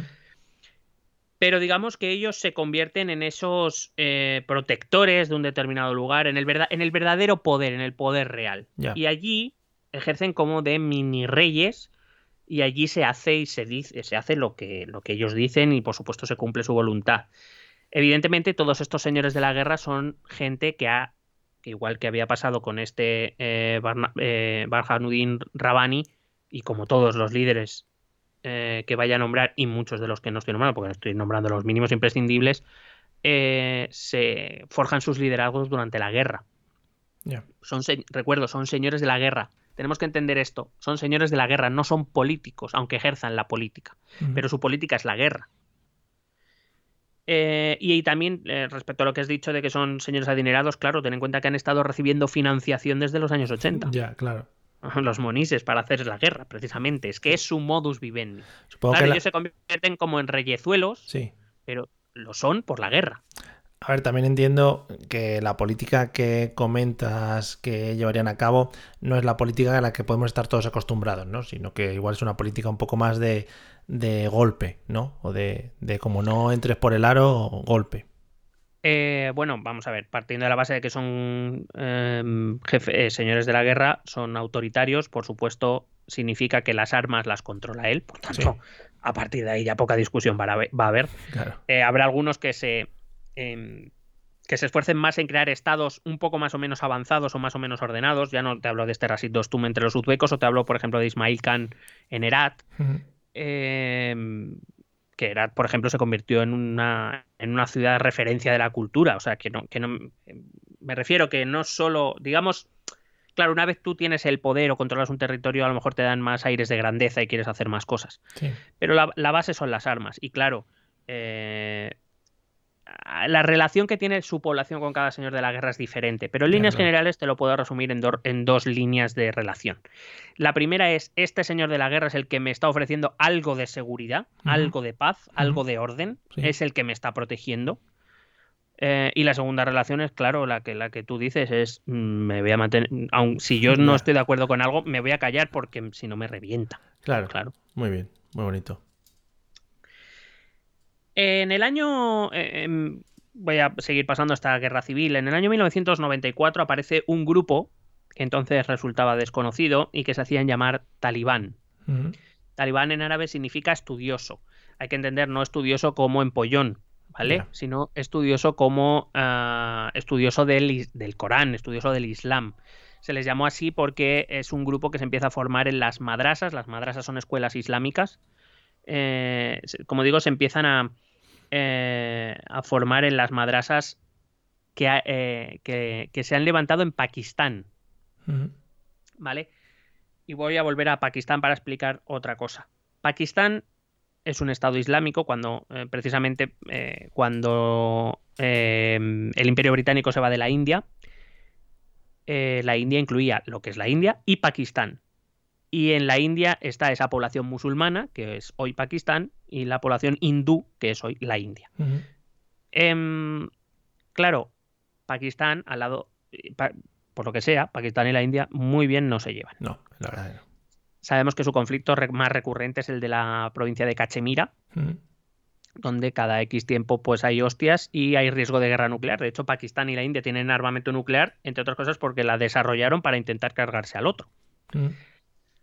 Eh, claro, Pakistán cuenta con dos condicionantes que le hace que se involucre mucho con Afganistán. La primera, que Afganistán es un estado principalmente musulmán como ellos, y siempre está bien tener eh, a colegas musulmanes frente a la India, sobre todo porque si la India un día decidiera invadir Pakistán, podría hacerlo fácilmente. Mm. Estamos hablando de que Pakistán es un país muy poblado, me parece que es el quinto del mundo, tiene 300 millones de habitantes o por ahí, no recuerdo. Lo que sí es que la India tiene más de mil millones. Yeah. Quiero decir, aparte que la India por sus relaciones con Occidente tiene una, un ejército bastante mejor aprovisionado. Eh, ¿Eso qué significa? Que si la India un día decidiera invadir Pakistán, eh, entra dentro de lo factible que lo consiga. Es como, es como el Risk, ¿no? Si enfrentas más tropas a menos, pues al final va ganando. Claro. ¿Qué le interesa a Pakistán de Afganistán? Tener colegas en los gobiernos de, en el gobierno de, de Afganistán. ¿Por qué? Porque si eso ocurriera, las fuerzas pakistaníes podrían pasar la frontera y refugiarse en Afganistán. Por eso Pakistán se implica tanto en la política de Afganistán. Yeah. Eh, cuando llega la Unión Soviética, ah, bueno, y la otra, la otra línea, el otro vínculo con Afganistán, ya te dije que son los Pashtun. Los Pashtun, sí. hay un grupo importante de Pashtunes en territorio afgano, en territorio pakistaní. Eh, cuando la Unión Soviética llega e invade Afganistán, muchos afganos, sobre todo Pashtun, traspasan la frontera de Pakistán y se instalan pues en esa zona Pashtun. Si, si volvéis al mapa, pues eso está en la zona izquierda de, de Pakistán. Y ahí se instauran las madrasas islámicas, algunas, muchas de ellas, por cierto, financiadas por Arabia Saudí, y no solo por Pakistán o por los propios afganos. Bueno, pues será en esas madrasas, eh, en esas escuelas, en las que se empieza a organizar este movimiento que vamos a conocer como talibán. Eh, sus orígenes se sitúan en el wahabismo, es decir, son cercanos a Arabia Saudí, uh -huh. y el deobandismo, este que te decía que anteponía la religión a la etnia. Sí. Como cualquier otra corriente musulmana y no musulmana, pues se, digamos que estos talibán se creen depositarios de la verdadera interpretación del Corán y del dogma musulmán. Sí. Eh, bueno, evidentemente, lo he dicho, son muy rigoristas. Eh, y eh, al principio estuvieron financiados por Arabia Saudí. Se considera que probablemente todavía sigan siendo financiados, al menos por algunos benefactores saudíes. Pero que digo, sobre todo, se creen depositarios de la verdadera interpretación del dogma musulmán. Y su proyecto político-religioso se basa sobre todo en las restricciones. Dado que provienen de ese wahabismo que te he dicho antes, el wahabismo es una doctrina que viene a decirte que eh, la decadencia de una determinada sociedad o de un determinado país viene porque se han alejado de los postulados del Islam, se han alejado de aquello que el Corán dice uh -huh. que hay que hacer o como dice que hay que vivir. Estos talibán, lo que su, su principal objetivo es purificar a los afganos. ¿Por qué Afganistán es un desastre? Yeah. Porque se ha alejado de los principios del Corán. Madre mía porque se ha vendido a veces a, a, intereses occidentales, a veces a intereses soviéticos, a intereses de potencias extranjeras.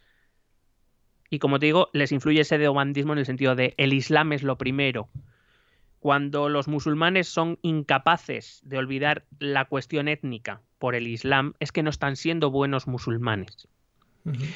Por eso, su objetivo es gobernar Afganistán, imponer orden en Afganistán y unificar Afganistán, no tanto por una cuestión nacional, sino por una cuestión religiosa. Ya. Yeah. lo que hay que hacer es purificar a los afganos, a todos los afganos. Em, por supuesto, bueno, eh, y esto lo, estamos viendo ya, os está hablando mucho también de cuando gobernaron la primera vez, ellos basan eh, o creen que para purificar a los, a los afganos, a esos creyentes afganos, eh, lo que hay que hacer es aplicar con rigurosidad el Corán, el Corán y eso implica tener muchas restricciones, porque no sé si alguien de nuestros oyentes ha leído el Corán, pero el Corán, más que decirte debes hacer esto, lo que te dice es no puedes hacer esto. Ya dice que, no puedes hacer muchas cosas.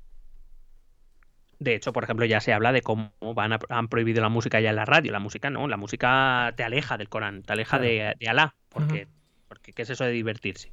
¿Qué, te iba a preguntar? No sé si lo has comentado, eh, pero estos grupos talibanes que dices que se forman en las madrasas de Pakistán, ¿eran, eran de mm, eran de población afgana ahora de población pakistaní o...? Muchos, eran, eh, la inmensa mayoría son afganos que, que, traspasaron la frontera durante las guerras o durante, muchas, durante las muchas guerras. La propia guerra civil empuja también a muchos a, traspasar la frontera a un territorio donde van a encontrar a su misma etnia, los pastún, que les da seguridad, les dan refugio eh, en un país distinto, lo cual hace que tengan más seguridad mientras el gobierno pakistaní lo permita. Eh, es verdad que habrá algunos pastunes pakistaníes que acompañarán a sus colegas de tribu en su viaje, pero la inmensa mayoría son afganos. Son afganos que van a estar cruzando la frontera continuamente. Eh, digamos que Pakistán se convierte en su refugio o su lugar seguro. Cuando las cosas se ponen muy feas, a Pakistán. Cuando las montañas. Porque claro, las montañas te protegen de la Unión Soviética, pero no te protegen de otras tribus que viven al lado en tu misma montaña. Ya. Entonces ahí, cuando las cosas se ponen muy feas, a, Pakistán. Pero eh, sí que también hay que tener en cuenta una cosa, que estos talibán originarios al menos son prácticamente en su totalidad pastún. Ya.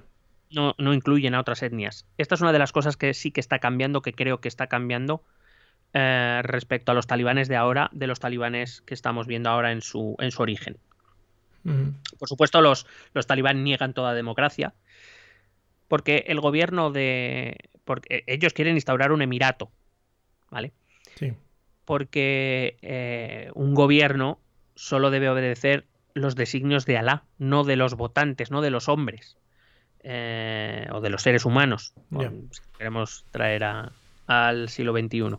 Eh, y, y cómo un político que depende de los votos de los seres humanos va a obedecer los designios de Alá. Se plegará a los intereses que corresponda.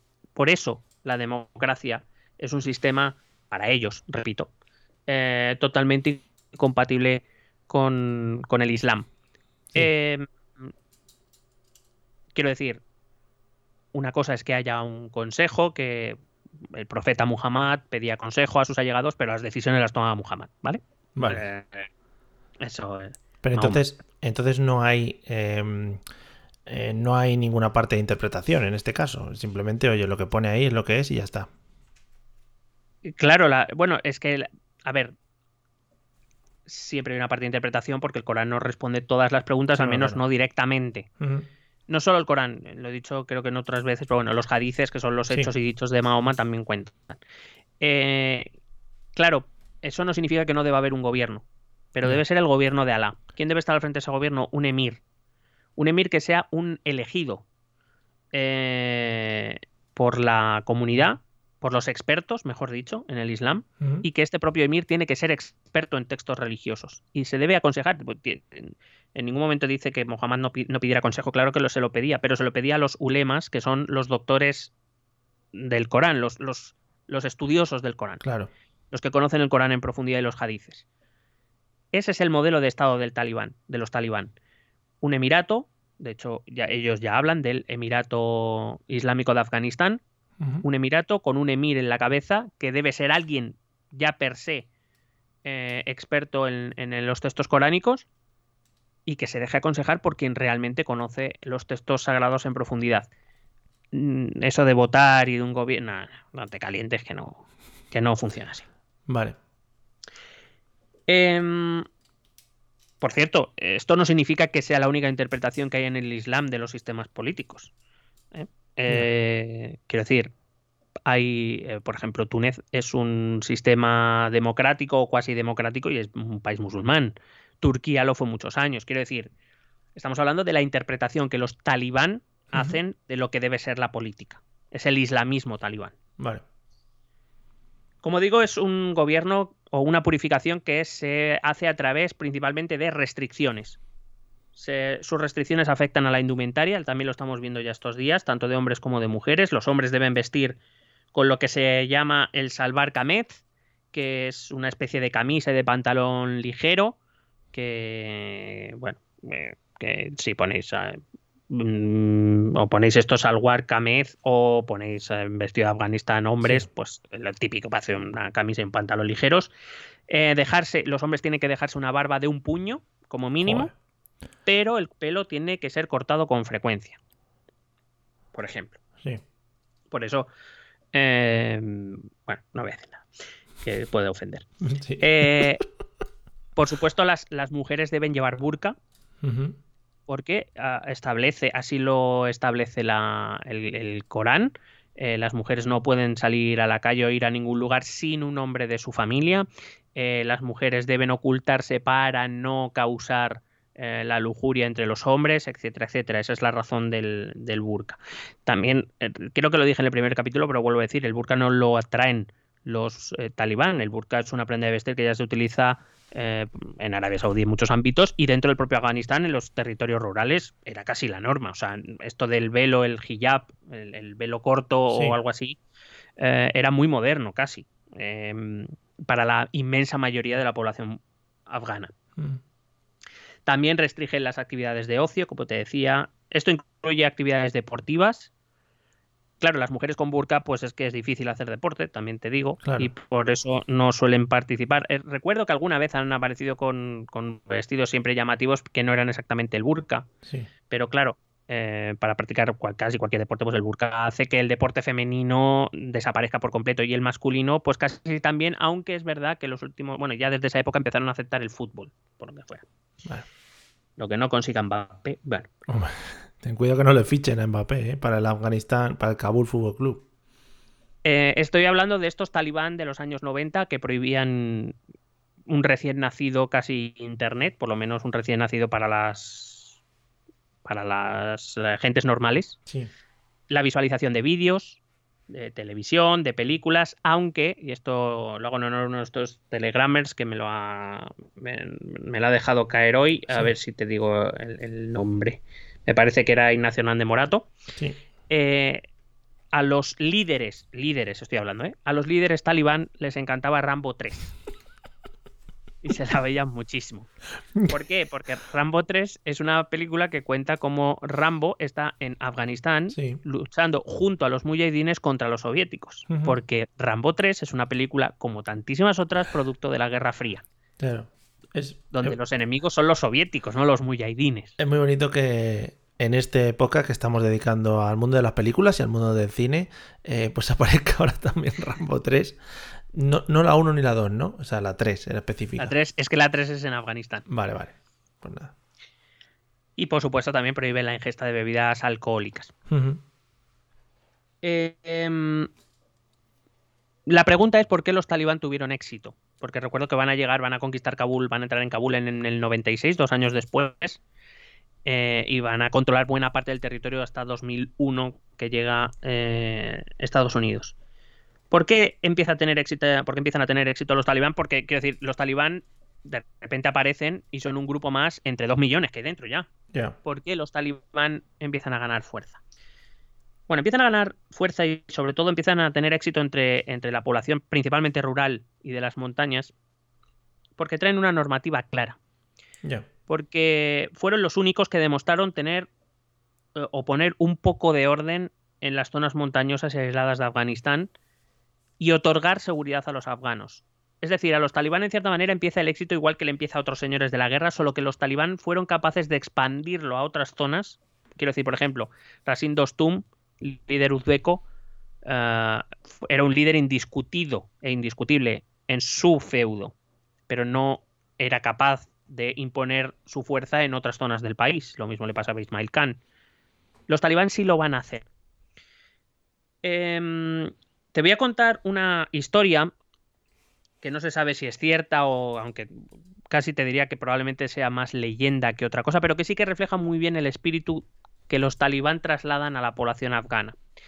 Ellos cuentan que eh, a las afueras de Kandahar, en una aldea, había unas chicas que estaban siendo violadas por algunos mujahidines, eh, pues bueno, que pues que como no sé, no tendrían nada que hacer, se aburrirían, pues mm, pues eso. Procedieron, sí. Y entonces los habitantes de esta aldea, en vez de acudir a su señor de la guerra o al señor que les tocara en Kandahar, llamaron a los talibán. Y cuenta cómo el mulá Omar se presentó allí con unos cuantos de sus hombres, eh, liberaron a las chicas, ahorcaron a los, a los eh, mujahidines que violaban, ellos respetaron a las mujeres, se aseguraron de que volvían con sus familias, etc. ¿Qué, recoge esta, casi te diría, leyenda? Evidentemente yo no estaba así, pero bueno, es una historia muy repetida y casi como muy, muy mítica dentro de los talibán, que refleja los talibán, cuando llegaban a un lugar, no violaban, no quitaban las cosas a la gente, Cumplían en cierta manera esos preceptos tan rigurosos del Islam, ellos los cumplían. Claro. Claro, cuando la gente ve que llega alguien que cumple lo que dice, y ten en cuenta que las zonas rurales son muy conservadoras, es decir, no hace falta que me convenzas de que el Islam es lo que hay que imponer y que hay que ser riguroso. Bueno, sí, a lo o incluso a lo mejor mm, tú eres incluso un poco más riguroso que yo, imagínate. Pero, pero contigo sea lo que atenerme y tampoco estamos tan alejados y, sé que me siento seguro porque sé que no vas a violar a mi hija ni me vas a quitar mis pertenencias. Eso es lo que empieza a hacer ganar fama a los talibán, sobre todo en las zonas rurales. Claro, al final. digo, que, al final es algo que, que ya más o menos eh, tenía aceptado por la asimilación del Islam y tal, pero llevado al extremo máximo. No sé si también influiría el tema del miedo en la aplicación de esta rigurosidad del Corán, es decir, que la gente pudiera sentir miedo a la hora de no llevar alguna norma a cabo y al final, bueno, pues te, te, juntas a, ellos por, por eso, por, por, no, por no recibir castigo. Pero es que en las zonas rurales no estaba demasiado. O sea, la idea que se tenía de lo que el Islam debía ser no estaba muy alejado de eso. o sea, ya se era un súper conservador. Las mujeres ya llevaban burka. O sea, cuando te iba a decir, vamos a imponer que todas las mujeres llevan burka, y en ese momento miras alrededor y todas las mujeres ya llevan burka, y te miran como diciendo, vale. Claro. Venga, me parece bien. Claro que quizá, que quizá otras ideas que les habían traído eran en plan, bueno, vamos a seguir por aquí, pero vamos a abrirnos, yo que sé, a ciertas ideas democráticas o a ciertos países del exterior o a lo que sea. Y al final esto es un poco continuidad con lo que ya tenían. Claro, es algo que conocen y además es algo... Eh, son conocidísimos los casos donde yo digo una cosa pero luego hago lo que me da la gana. No, no, es que ellos cumplían lo que decían. Claro, o, por ejemplo ya dicen, a partir de ahora los hombres la barba es un puño de largo y ves a hombres con siete puños de largo la barba, te dicen, vale, muy bien. Pues sí, a mm, tope. Que sí, que a lo mejor eh, me quitas la música, vamos a poner, me quitas la música.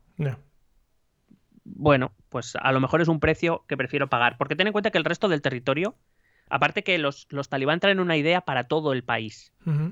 Sobre todo para todos los pastún. Recuerdo, en este momento los talibán son como el 98% no creo que el 100%, pero vamos, el 98% son pastún.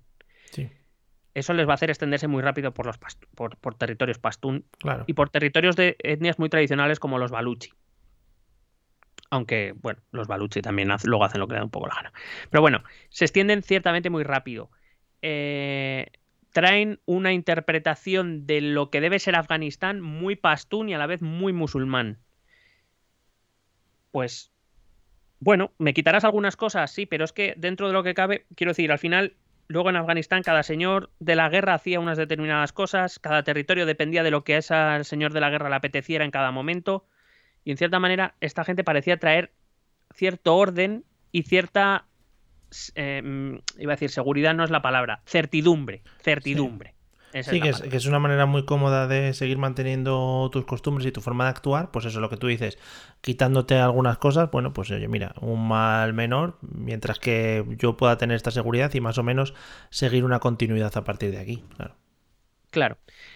¿Y qué va a ocurrir? Que según los talibán van cosechando adeptos o, o gente que, que, los empieza a ver con cierta afinidad, Pakistán dice, uy, si yo les financio a estos, si yo ayudo a estos, seguro que parece ser que son los que se van a quedar con Afganistán, si yo les ayudo, seguro que ellos me lo agradecen.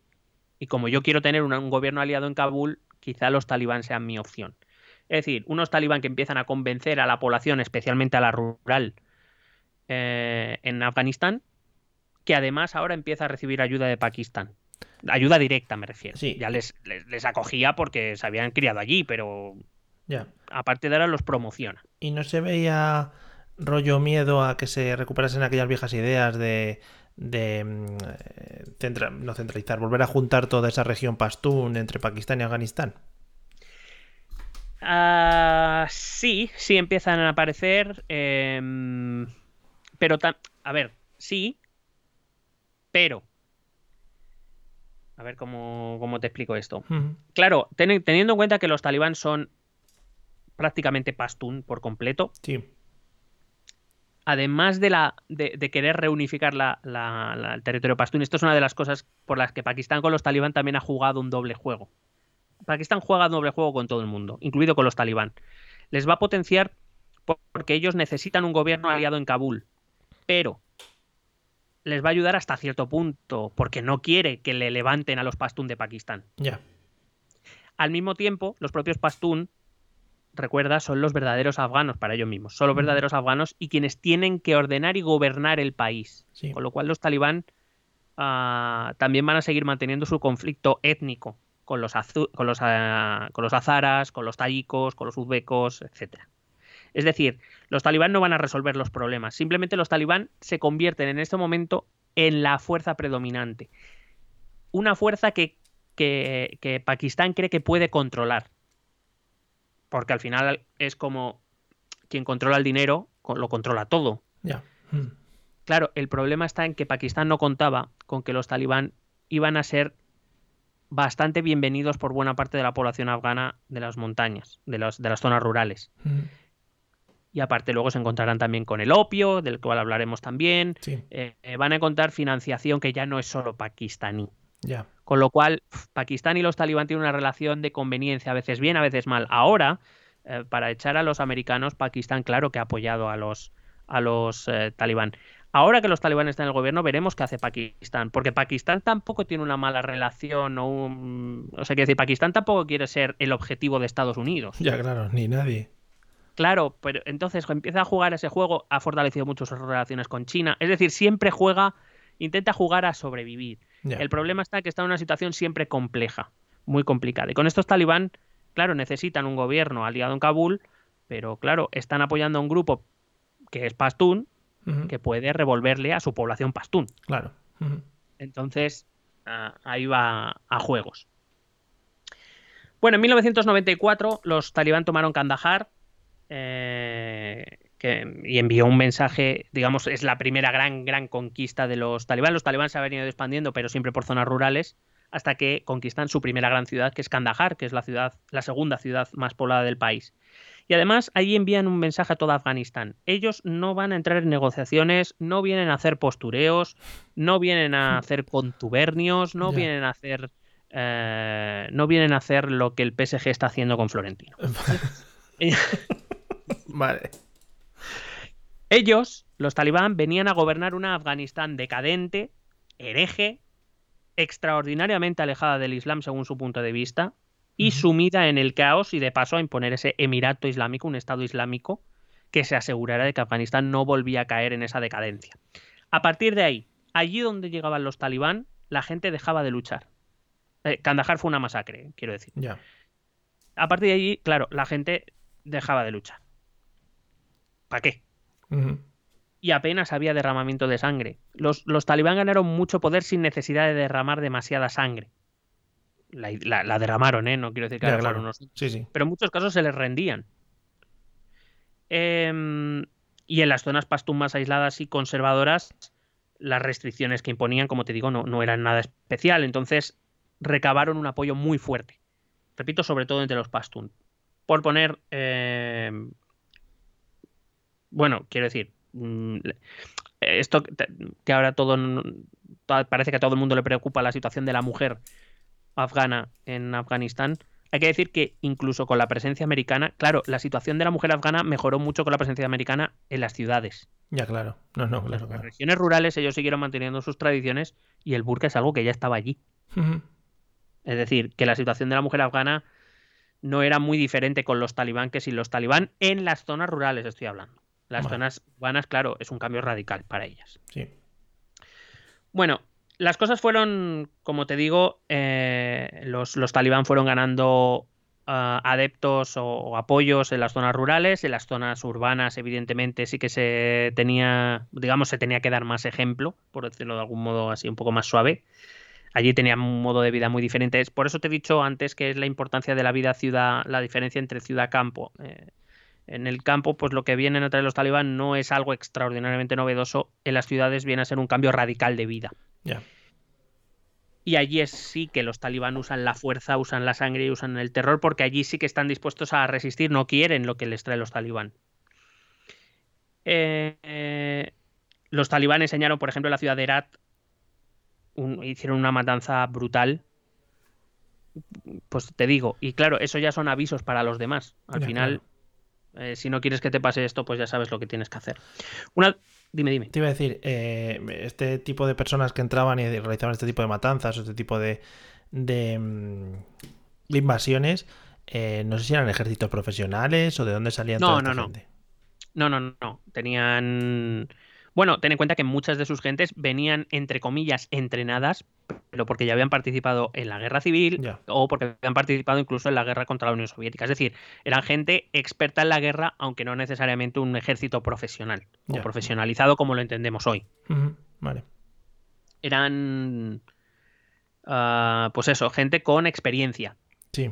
pero Bueno. no eran soldados adiestrados. Sí, hombre, que al final compara- sus Claro, comparado con la persona que está en el pueblo, pues oye, sabe manejar un arma. Ah, no, y claro, claro. Claro, claro. Una de las cosas curiosas que no siempre se cuentan es que muchos milicianos de los señores de la guerra, porque te he dicho que los talibán llegan a ese Afganistán dividido en, o aparecen en ese Afganistán dividido en señores, señoríos de la guerra, en feudos de la guerra. Ah, hay que decir que según los, los talibán se acercaban, muchos de los soldados o de los milicianos, mejor dicho, de estos señores de la guerra, se, se cambiaban a su bando se cambiaban al, al bando de los talibán, especialmente, por ejemplo, de una de las facciones lideradas por un tal Hekmatyar, que es un señor de la guerra que al principio, eh, cuando, ¿te acuerdas cuando te he dicho al principio de la guerra, eh, estos islamistas empiezan a bombardear Kabul? Sí. Bueno, pues este Hekmatyar es el más importante de ellos y al principio está financiado por Pakistán. Cuando llegan los talibán, Pakistán le quita la financiación porque es un inútil, no ha conseguido conquistar Kabul y se la da a estos talibán. Y entonces, por ejemplo, muchos de sus milicianos abandonan a Hekmatyar y se van con los talibán. ¿Por qué? Porque ellos tienen el dinero de Pakistán, básicamente, y se vive mejor a- con los talibán que con Hekmatyar, en este caso. Sí. Eh, eh, hay que decir que em, también acabaron con Hekmatyar los, los talibán, igual que a los odiados azaras. Imagínate lo que les pasó a los azaras chiíes, minoría chií, además eh, odiada con esas eh, raíces mongoles. Iba a decir mongolas, pero no sé si está correcto. No sé. Lo dejamos pasar. Eh, bueno, que te puedes imaginar lo que les pasó a los, a los azaras. Em, estos talibanes eh, llegaron a decir que es que no eran seres humanos. Ah, muy bien. O sea, no te digo más. Ya, ya. Eh, es verdad que el gobierno afgano, eh, este del liderado por el tayiko, resistió más de lo previsto, probablemente por la financiación iraní. Porque algo de Rusia y algo de India también les debía llegar.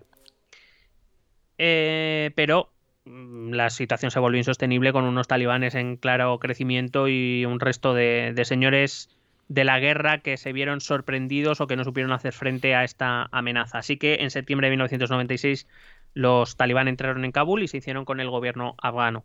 Pero como también te decía, los afganos nunca llegaron a controlar todo Afganistán. Es verdad que el periodo que vamos a empezar ahora, y que creo que será el último del capítulo de hoy, hasta la llegada estadounidense, eh, es verdad que, que todos lo conocemos como estos cinco años, seis años de gobierno de los talibán, porque Sí. son los que están en Kabul y son los que más territorio controlan. Pero vamos a ver, eh, te lo voy a comentar ahora mismo, que no van a controlar todo Afganistán. Claro. Eh, como digo, a partir de aquí comienza, de la entrada en Kabul, comienza el gobierno talibán de, de, Afganistán, que como todos los anteriores también se va a encontrar con muchas dificultades, porque lo que te he dicho, una cosa es conquistar y otra cosa es gobernar Afganistán o controlar Afganistán. La primera, que cuando ellos llegan a Kabul no hay unas estructuras de Estado. Vuelvo a repetir, era un Estado fallido, no hay un Estado, no hay, al, no hay un sistema de carreteras, no hay un sistema de cobro de impuestos, no hay un sistema de seguridad, no hay un ejército nacional, no hay nada, nada claro. de nada, no hay un sistema de comunicaciones fiable, no hay nada. Eh, otra dificultad, parte de la etnia pastún, parte, sobre todo los durrani, pero no solo, eh, no comparte el modelo talibán. Claro. Y, también, y también son pastún. Uh -huh. Con lo cual van a encontrar que dentro de la etnia mayoritaria se van a encontrar resistencia. Otro problema, que ahora son ellos los que se convierten en el enemigo común de los demás. Uh -huh. Ahora son ellos los que hacen que los uzbecos, los tayikos, los nuristanís, uh, bueno, aparte de estos pastunes que no apoyan a los talibán, ahora es su enemigo en común. Y lo mismo que pasó con la Unión Soviética, van a conseguir aparcar sus diferencias para luchar contra un enemigo común, que en este caso son los talibán. Ya. Yeah.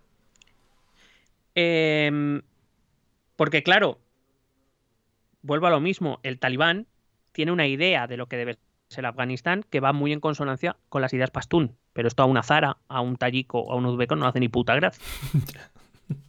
Claro. claro. O sea que al final, aunque, aunque bueno, habían conseguido que sus ideas, eh, digamos que se moviesen por gran parte del territorio afgano y sobre todo en territorios complicados que hasta en otras ocasiones no se había podido acceder, realmente seguían habiendo las mismas divisiones y lo mismo que venimos hablando en estos dos episodios en cuanto a todas las tribus disgregadas por todo el territorio afgano, ¿no? Claro, y entonces, por ejemplo, Rashid Dostum, líder de los uzbecos, uh -huh. él controla su feudo. Sí y le dice a los talibán que él no va a aceptar su autoridad y que si la quiere que venga. Claro, porque esa es otra. El talibán al final está totalmente cerrado, pues eso, a alianzas o a cosas que no tengan que ver con lo que ellos quieren imponer. Eh... O sea, en, en, los talibán, en los primeros talibán, sí. que es que vamos a ver que los talibán de ahora no son exactamente como los de entonces. Claro. Comparten la esencia, pero han cambiado sí. y han aprendido. Hombre aunque, aunque, aunque sea duro decirlo, pero han aprendido. Uh -huh. eh, veremos, veremos en qué. Pero claro, eh, estos primeros talibanes, desde luego, no vienen a negociar con nadie. Ya, ya. O sea, vienen a imponer un Estado islámico. Y si tú eres un. Quiero decir, me da igual si eres un buen musulmán, me da igual. Pueden aceptar que seas uzbeco. Sí. Lo que pueden aceptar es que seas un mal musulmán. Lo que pasa es que da la casualidad que los uzbecos son malos musulmanes, igual que los azara, que son chiíes, o que los tayikos. E incluso que algunos pastún. Uh -huh. Y el cuarto problema, que en esto también parece que han aprendido, aunque esto lo tendremos que comprobar con el tiempo, es que ellos precisamente vienen a montar un Estado islámico, pero no tienen ni puta idea de gobernar. Es que eso te iba a decir. Eh, si son gente bastante asociada al mundo de la guerra, eh, qué tipo de formación tenían en el mundo de la política o, el, o para, para, crear o generar un gobierno. no, no, pero no, no, es que no solo no tengan formación política, ya, es ya. que no les interesa. Es que ellos vienen a imponer un Estado islámico, no un, no un Estado político. No sé si me explico. Sí. La política es cosa de hombres, de sí, seres sí. humanos, me refiero. Sí, pero digo en cuanto a gobernar, organización, creación de sistemas que ayuden a, pues eso, a abastecimientos o lo que comentabas antes, carreteras, eh, lo que sea. Ya, pero es que por, por, lo que sea parece que eso no era lo prioritario. Ya. lo prioritario era lo religioso. A la proveerá, sí, al final, luego, pues de, de, cemento y cosas. Va, va, pues casi, por reducirlo al máximo, casi sí. Sí. Así que en 1996 lo que acaba es una, a pesar de que se diferencia, eh, lo podéis consultar, repito, a todos los expertos en Twitter de historia afgana y virología y, y, en vacunas. Y fútbol. Y derecho. Eh, en 1996 eh, acaba una fase de la guerra civil que uh -huh. tiene unas determinadas características y en 1996 es verdad que la, el poder mayoritario son los talibán, pero empieza otra guerra civil. Otra guerra civil que va a enfrentar a los talibán por un lado y a todos los demás por otro en lo que vamos a conocer con la llamada Alianza del Norte, llamada así simplemente porque los talibán controlaban las dos terceras partes del país que coincidían con el sur y los la resistencia se concentraba en el norte. Em, por cierto, alianza del norte, esta resistencia a la que los pastún, que no estaban de acuerdo con los talibán, empezaron a unirse. Cuidado que esto es un movimiento muy importante porque es pastún contra pastún, que esto no se solía ver tanto. Sí. Los talibán controlaban Kandahar, Herat y Kabul, las tres ciudades más grandes de Afganistán. Le quedaba Mazar-e-Sharif, es la, cuarta ciudad más grande de Afganistán, pero esa estaba en territorio eh, uzbeko. Em, le costó casi dos años. La, llegó a conquistar finalmente en 1998, pero hay que decir que conquistar esta ciudad, Mazar-e-Sharif, fue a costa de, numerosísimas bajas, le costó la vida. O sea, eh, murieron muchísimo. Fueron eh, pues prácticamente dos años de guerra continua por intentar controlar la ciudad. Em, y muchas, eh, muchas personas vieron la, la, crueldad de los talibán y empezaron a retirarle su apoyo, porque al final no olvidemos que estaban combatiendo afganos contra afganos y en muchos casos y en algunos casos como te he dicho pastún contra pastún. Y eso ya no se entiende tanto en determinadas zonas pastún, aunque a mí me parezca bien lo que los talibán me traen. Esto de, de, pastún contra pastún, mujer contra mujer. Sí, bonito. Hmm. Em, no, no. Mm, ya es como los talibanes, como. Mm, Ya no, no sé si me gustas tanto como antes. Se juntaban, ¿no? En grupos y hacían esos sonidos, ¿no? Talibán. se juntaban, en la, plaza mm. y, estaban en silencio, se miraban hasta que alguien empezaba y ya era todo. Hmm. Talibán. sí, bueno, en fin. ¿Y esto qué hizo? Fortalecer la alianza anti-talibán y debilitar a los talibán. Esta alianza del norte consiguió resistir Mm, eh, digamos, la estrategia de esta alianza del norte fue la misma que la de los islamistas contra la Unión Soviética.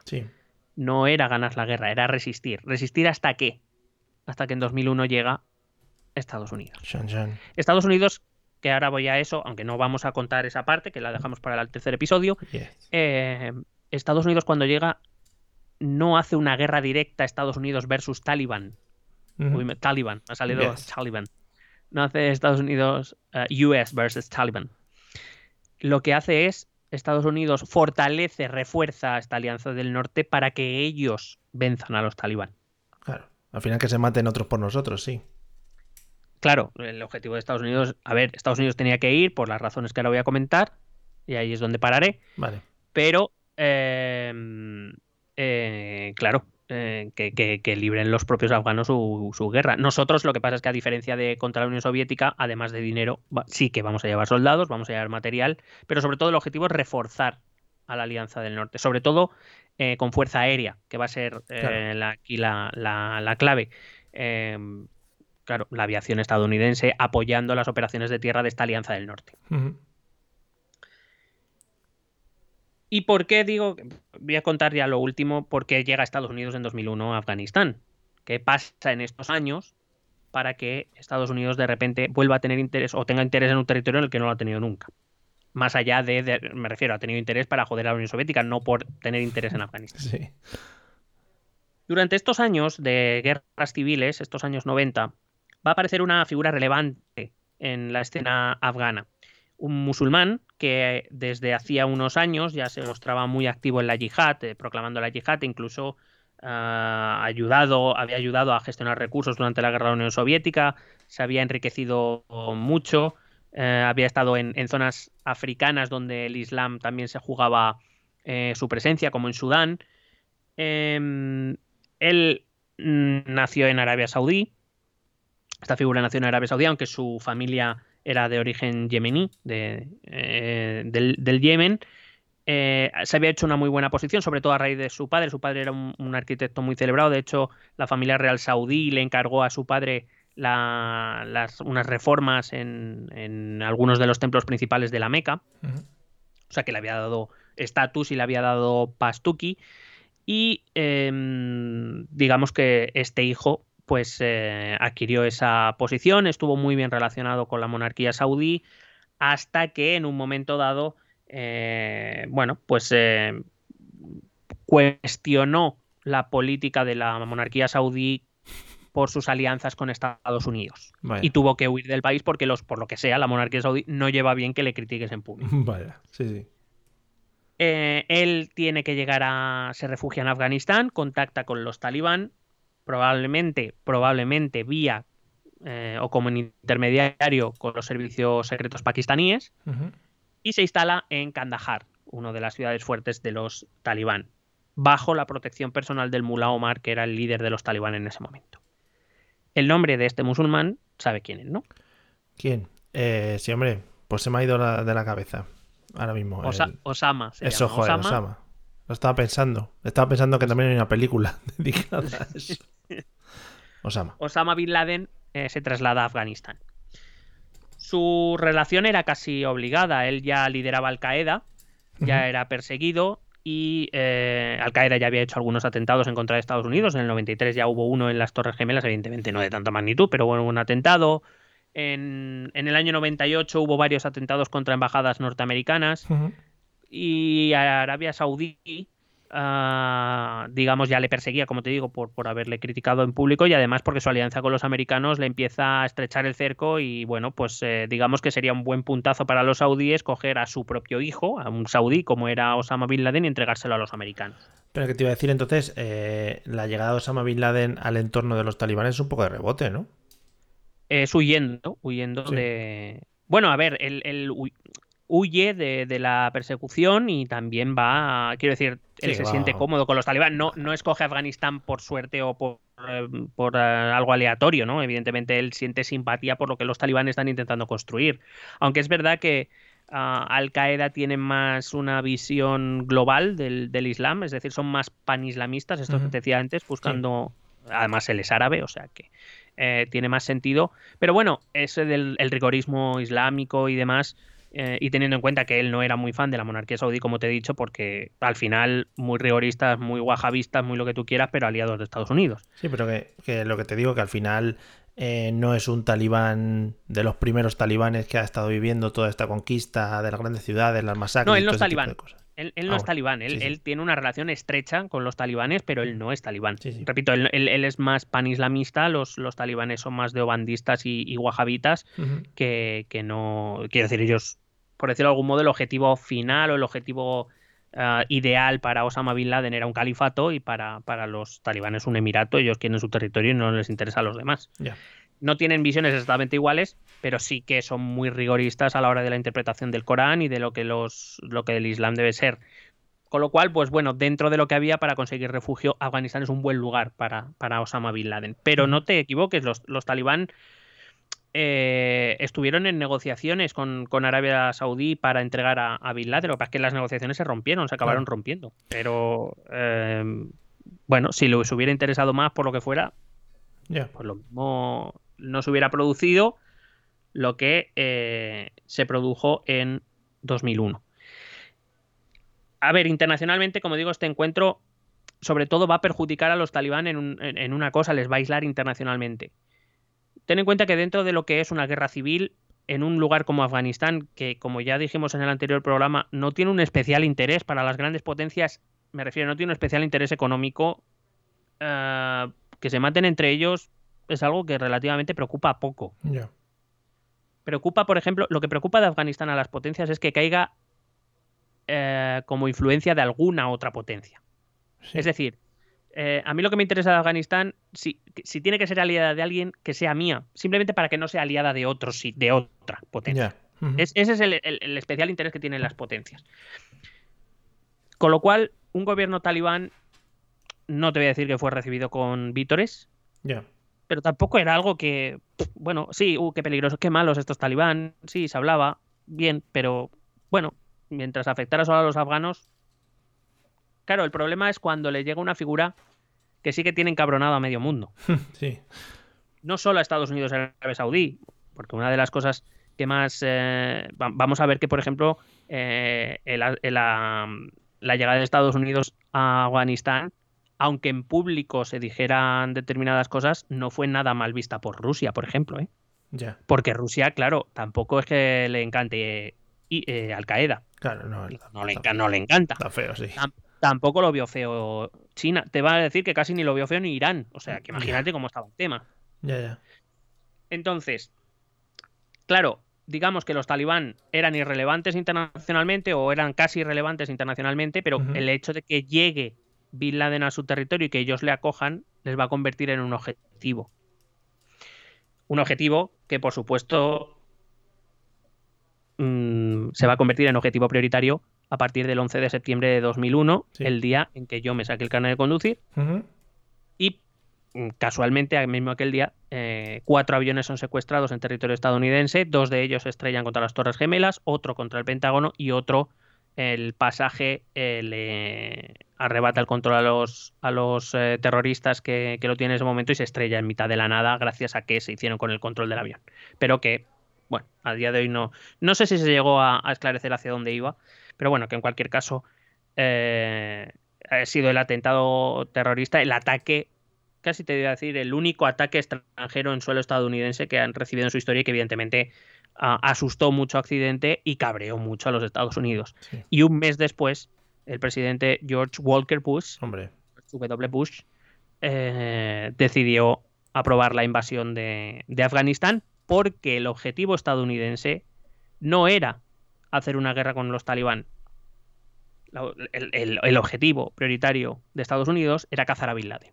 Lo que pasa es que para cazar a Bin Laden había que ir a un país que- en la que había una guerra civil y unos mm, y un gobierno o una facción, que son los talibán, que dan cobijo a Bin Laden.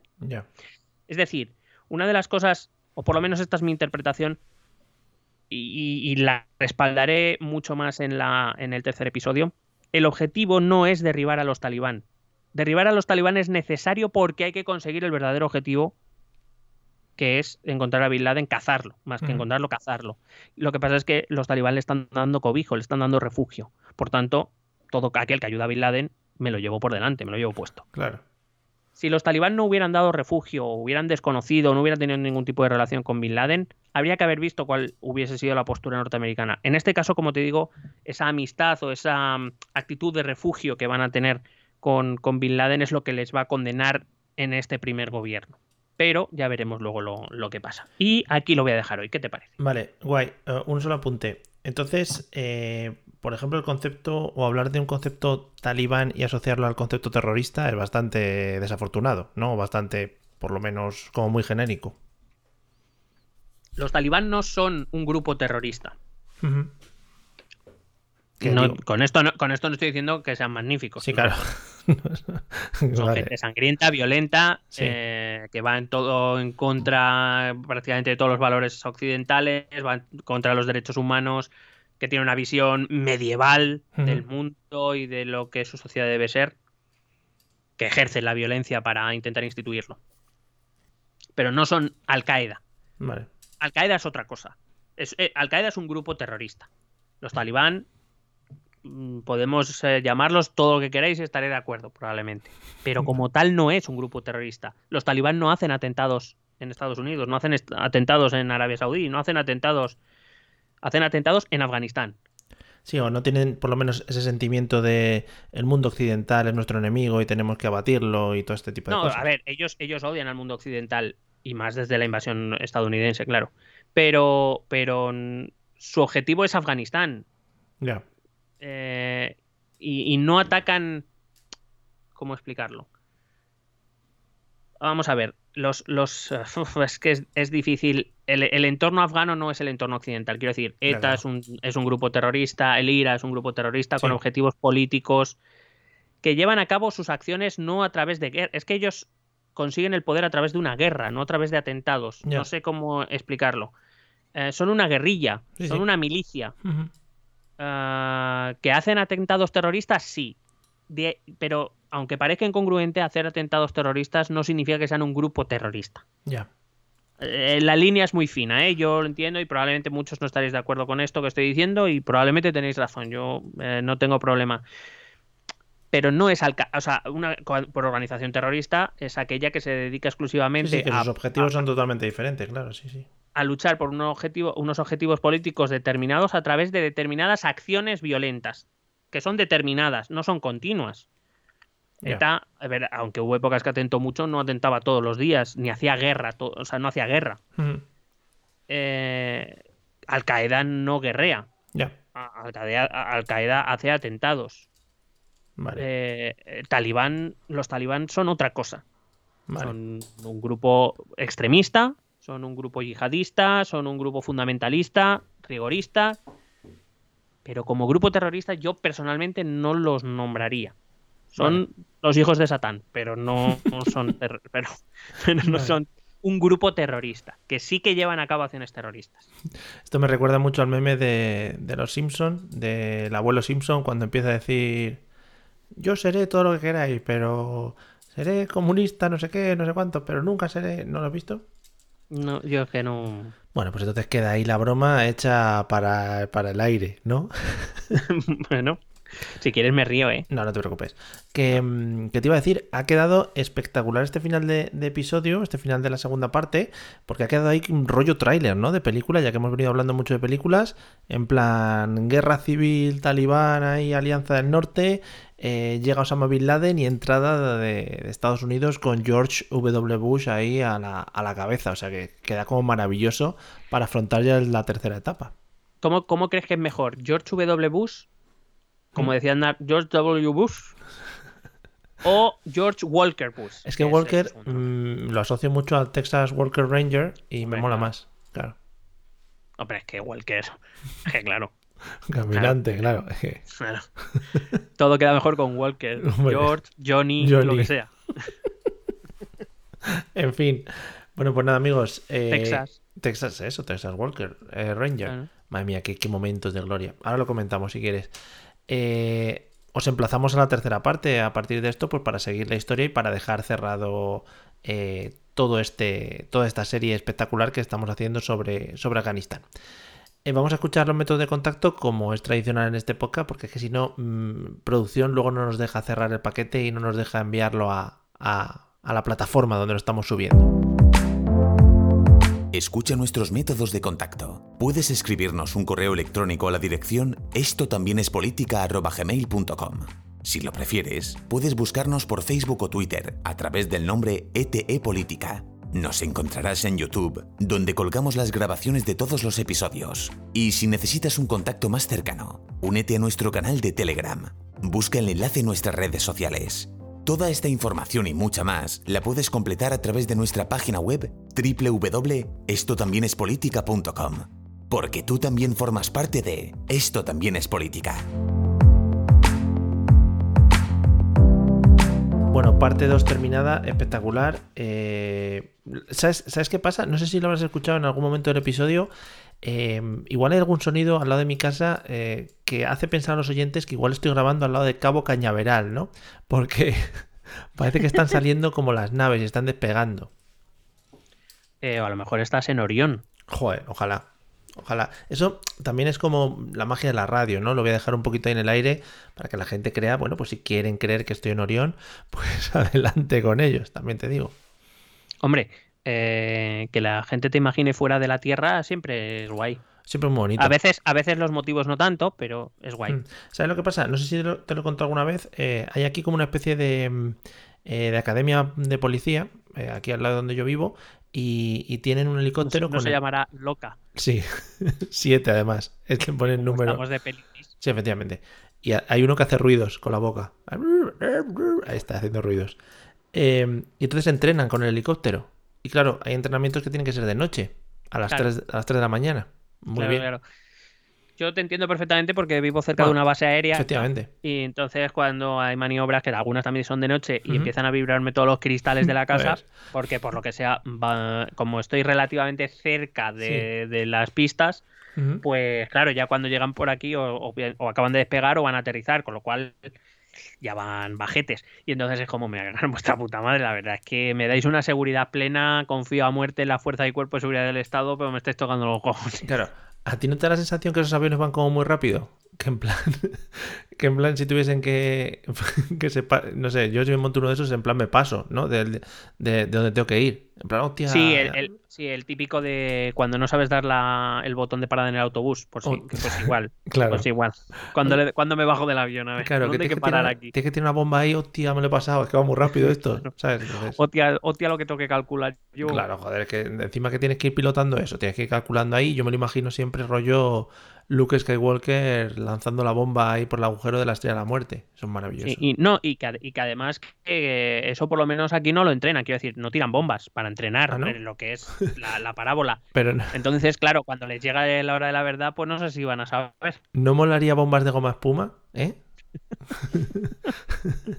Para entrenar, joder. Hombre, lo que pasa es que una bomba de goma de espuma de, de 10.000 pies de altitud, lo mismo me mata igual, ¿sabes? y es un poco más ridículo, por lo menos que he metido una bomba buena. Pero que lo, que lo ve venir, ¿sabes? Al final te puedes quitar. Ya, pero tú, imag- pero tú imagínate en las noticias muerto por una bomba de goma, Sí, ¿sabes? Pues es como, tío. claro. Si es ya la como policía. muerto, muerto por petaceta, ¿sabes? Que si ya la policía lo que hace cuando tira las pelotas estas de goma ya a veces la lía, imagínate, un petardo de arriba. Claro, pues pues me dirás tú. Misil teledirigido con la cara de poco yo, ¿no? Impacta en, en ciudadano.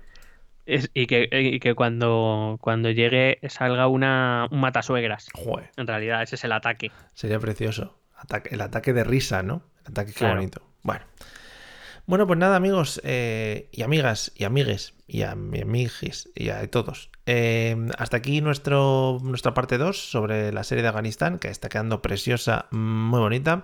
Ya sabéis que nos podéis seguir en todas las redes sociales y en nuestro Patreon, por supuesto, que no lo he dicho, lo voy a decir ahora, al final, aunque aquí no llegue nadie, pero patreon.com barra esto también es política, pues ahí podéis dejar vuestras aportaciones, lo que queráis, desde un euro hasta 300 millones de euros. Ojalá, ¿eh? ¿Te imaginas?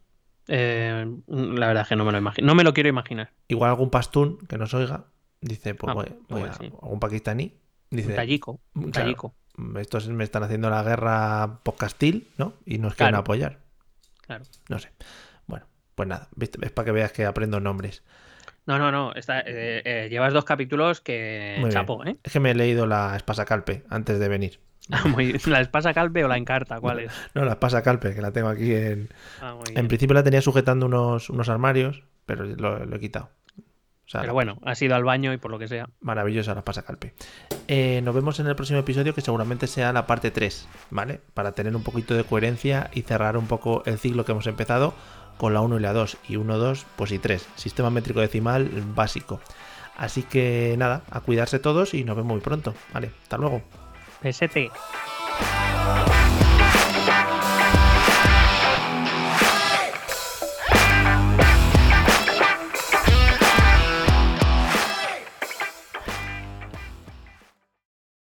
Judy was boring. Hello. Then Judy discovered ChumbaCasino.com. It's my little escape. Now Judy's the life of the party. Oh, baby, Mama's bringing home the bacon. Whoa, take it easy, Judy.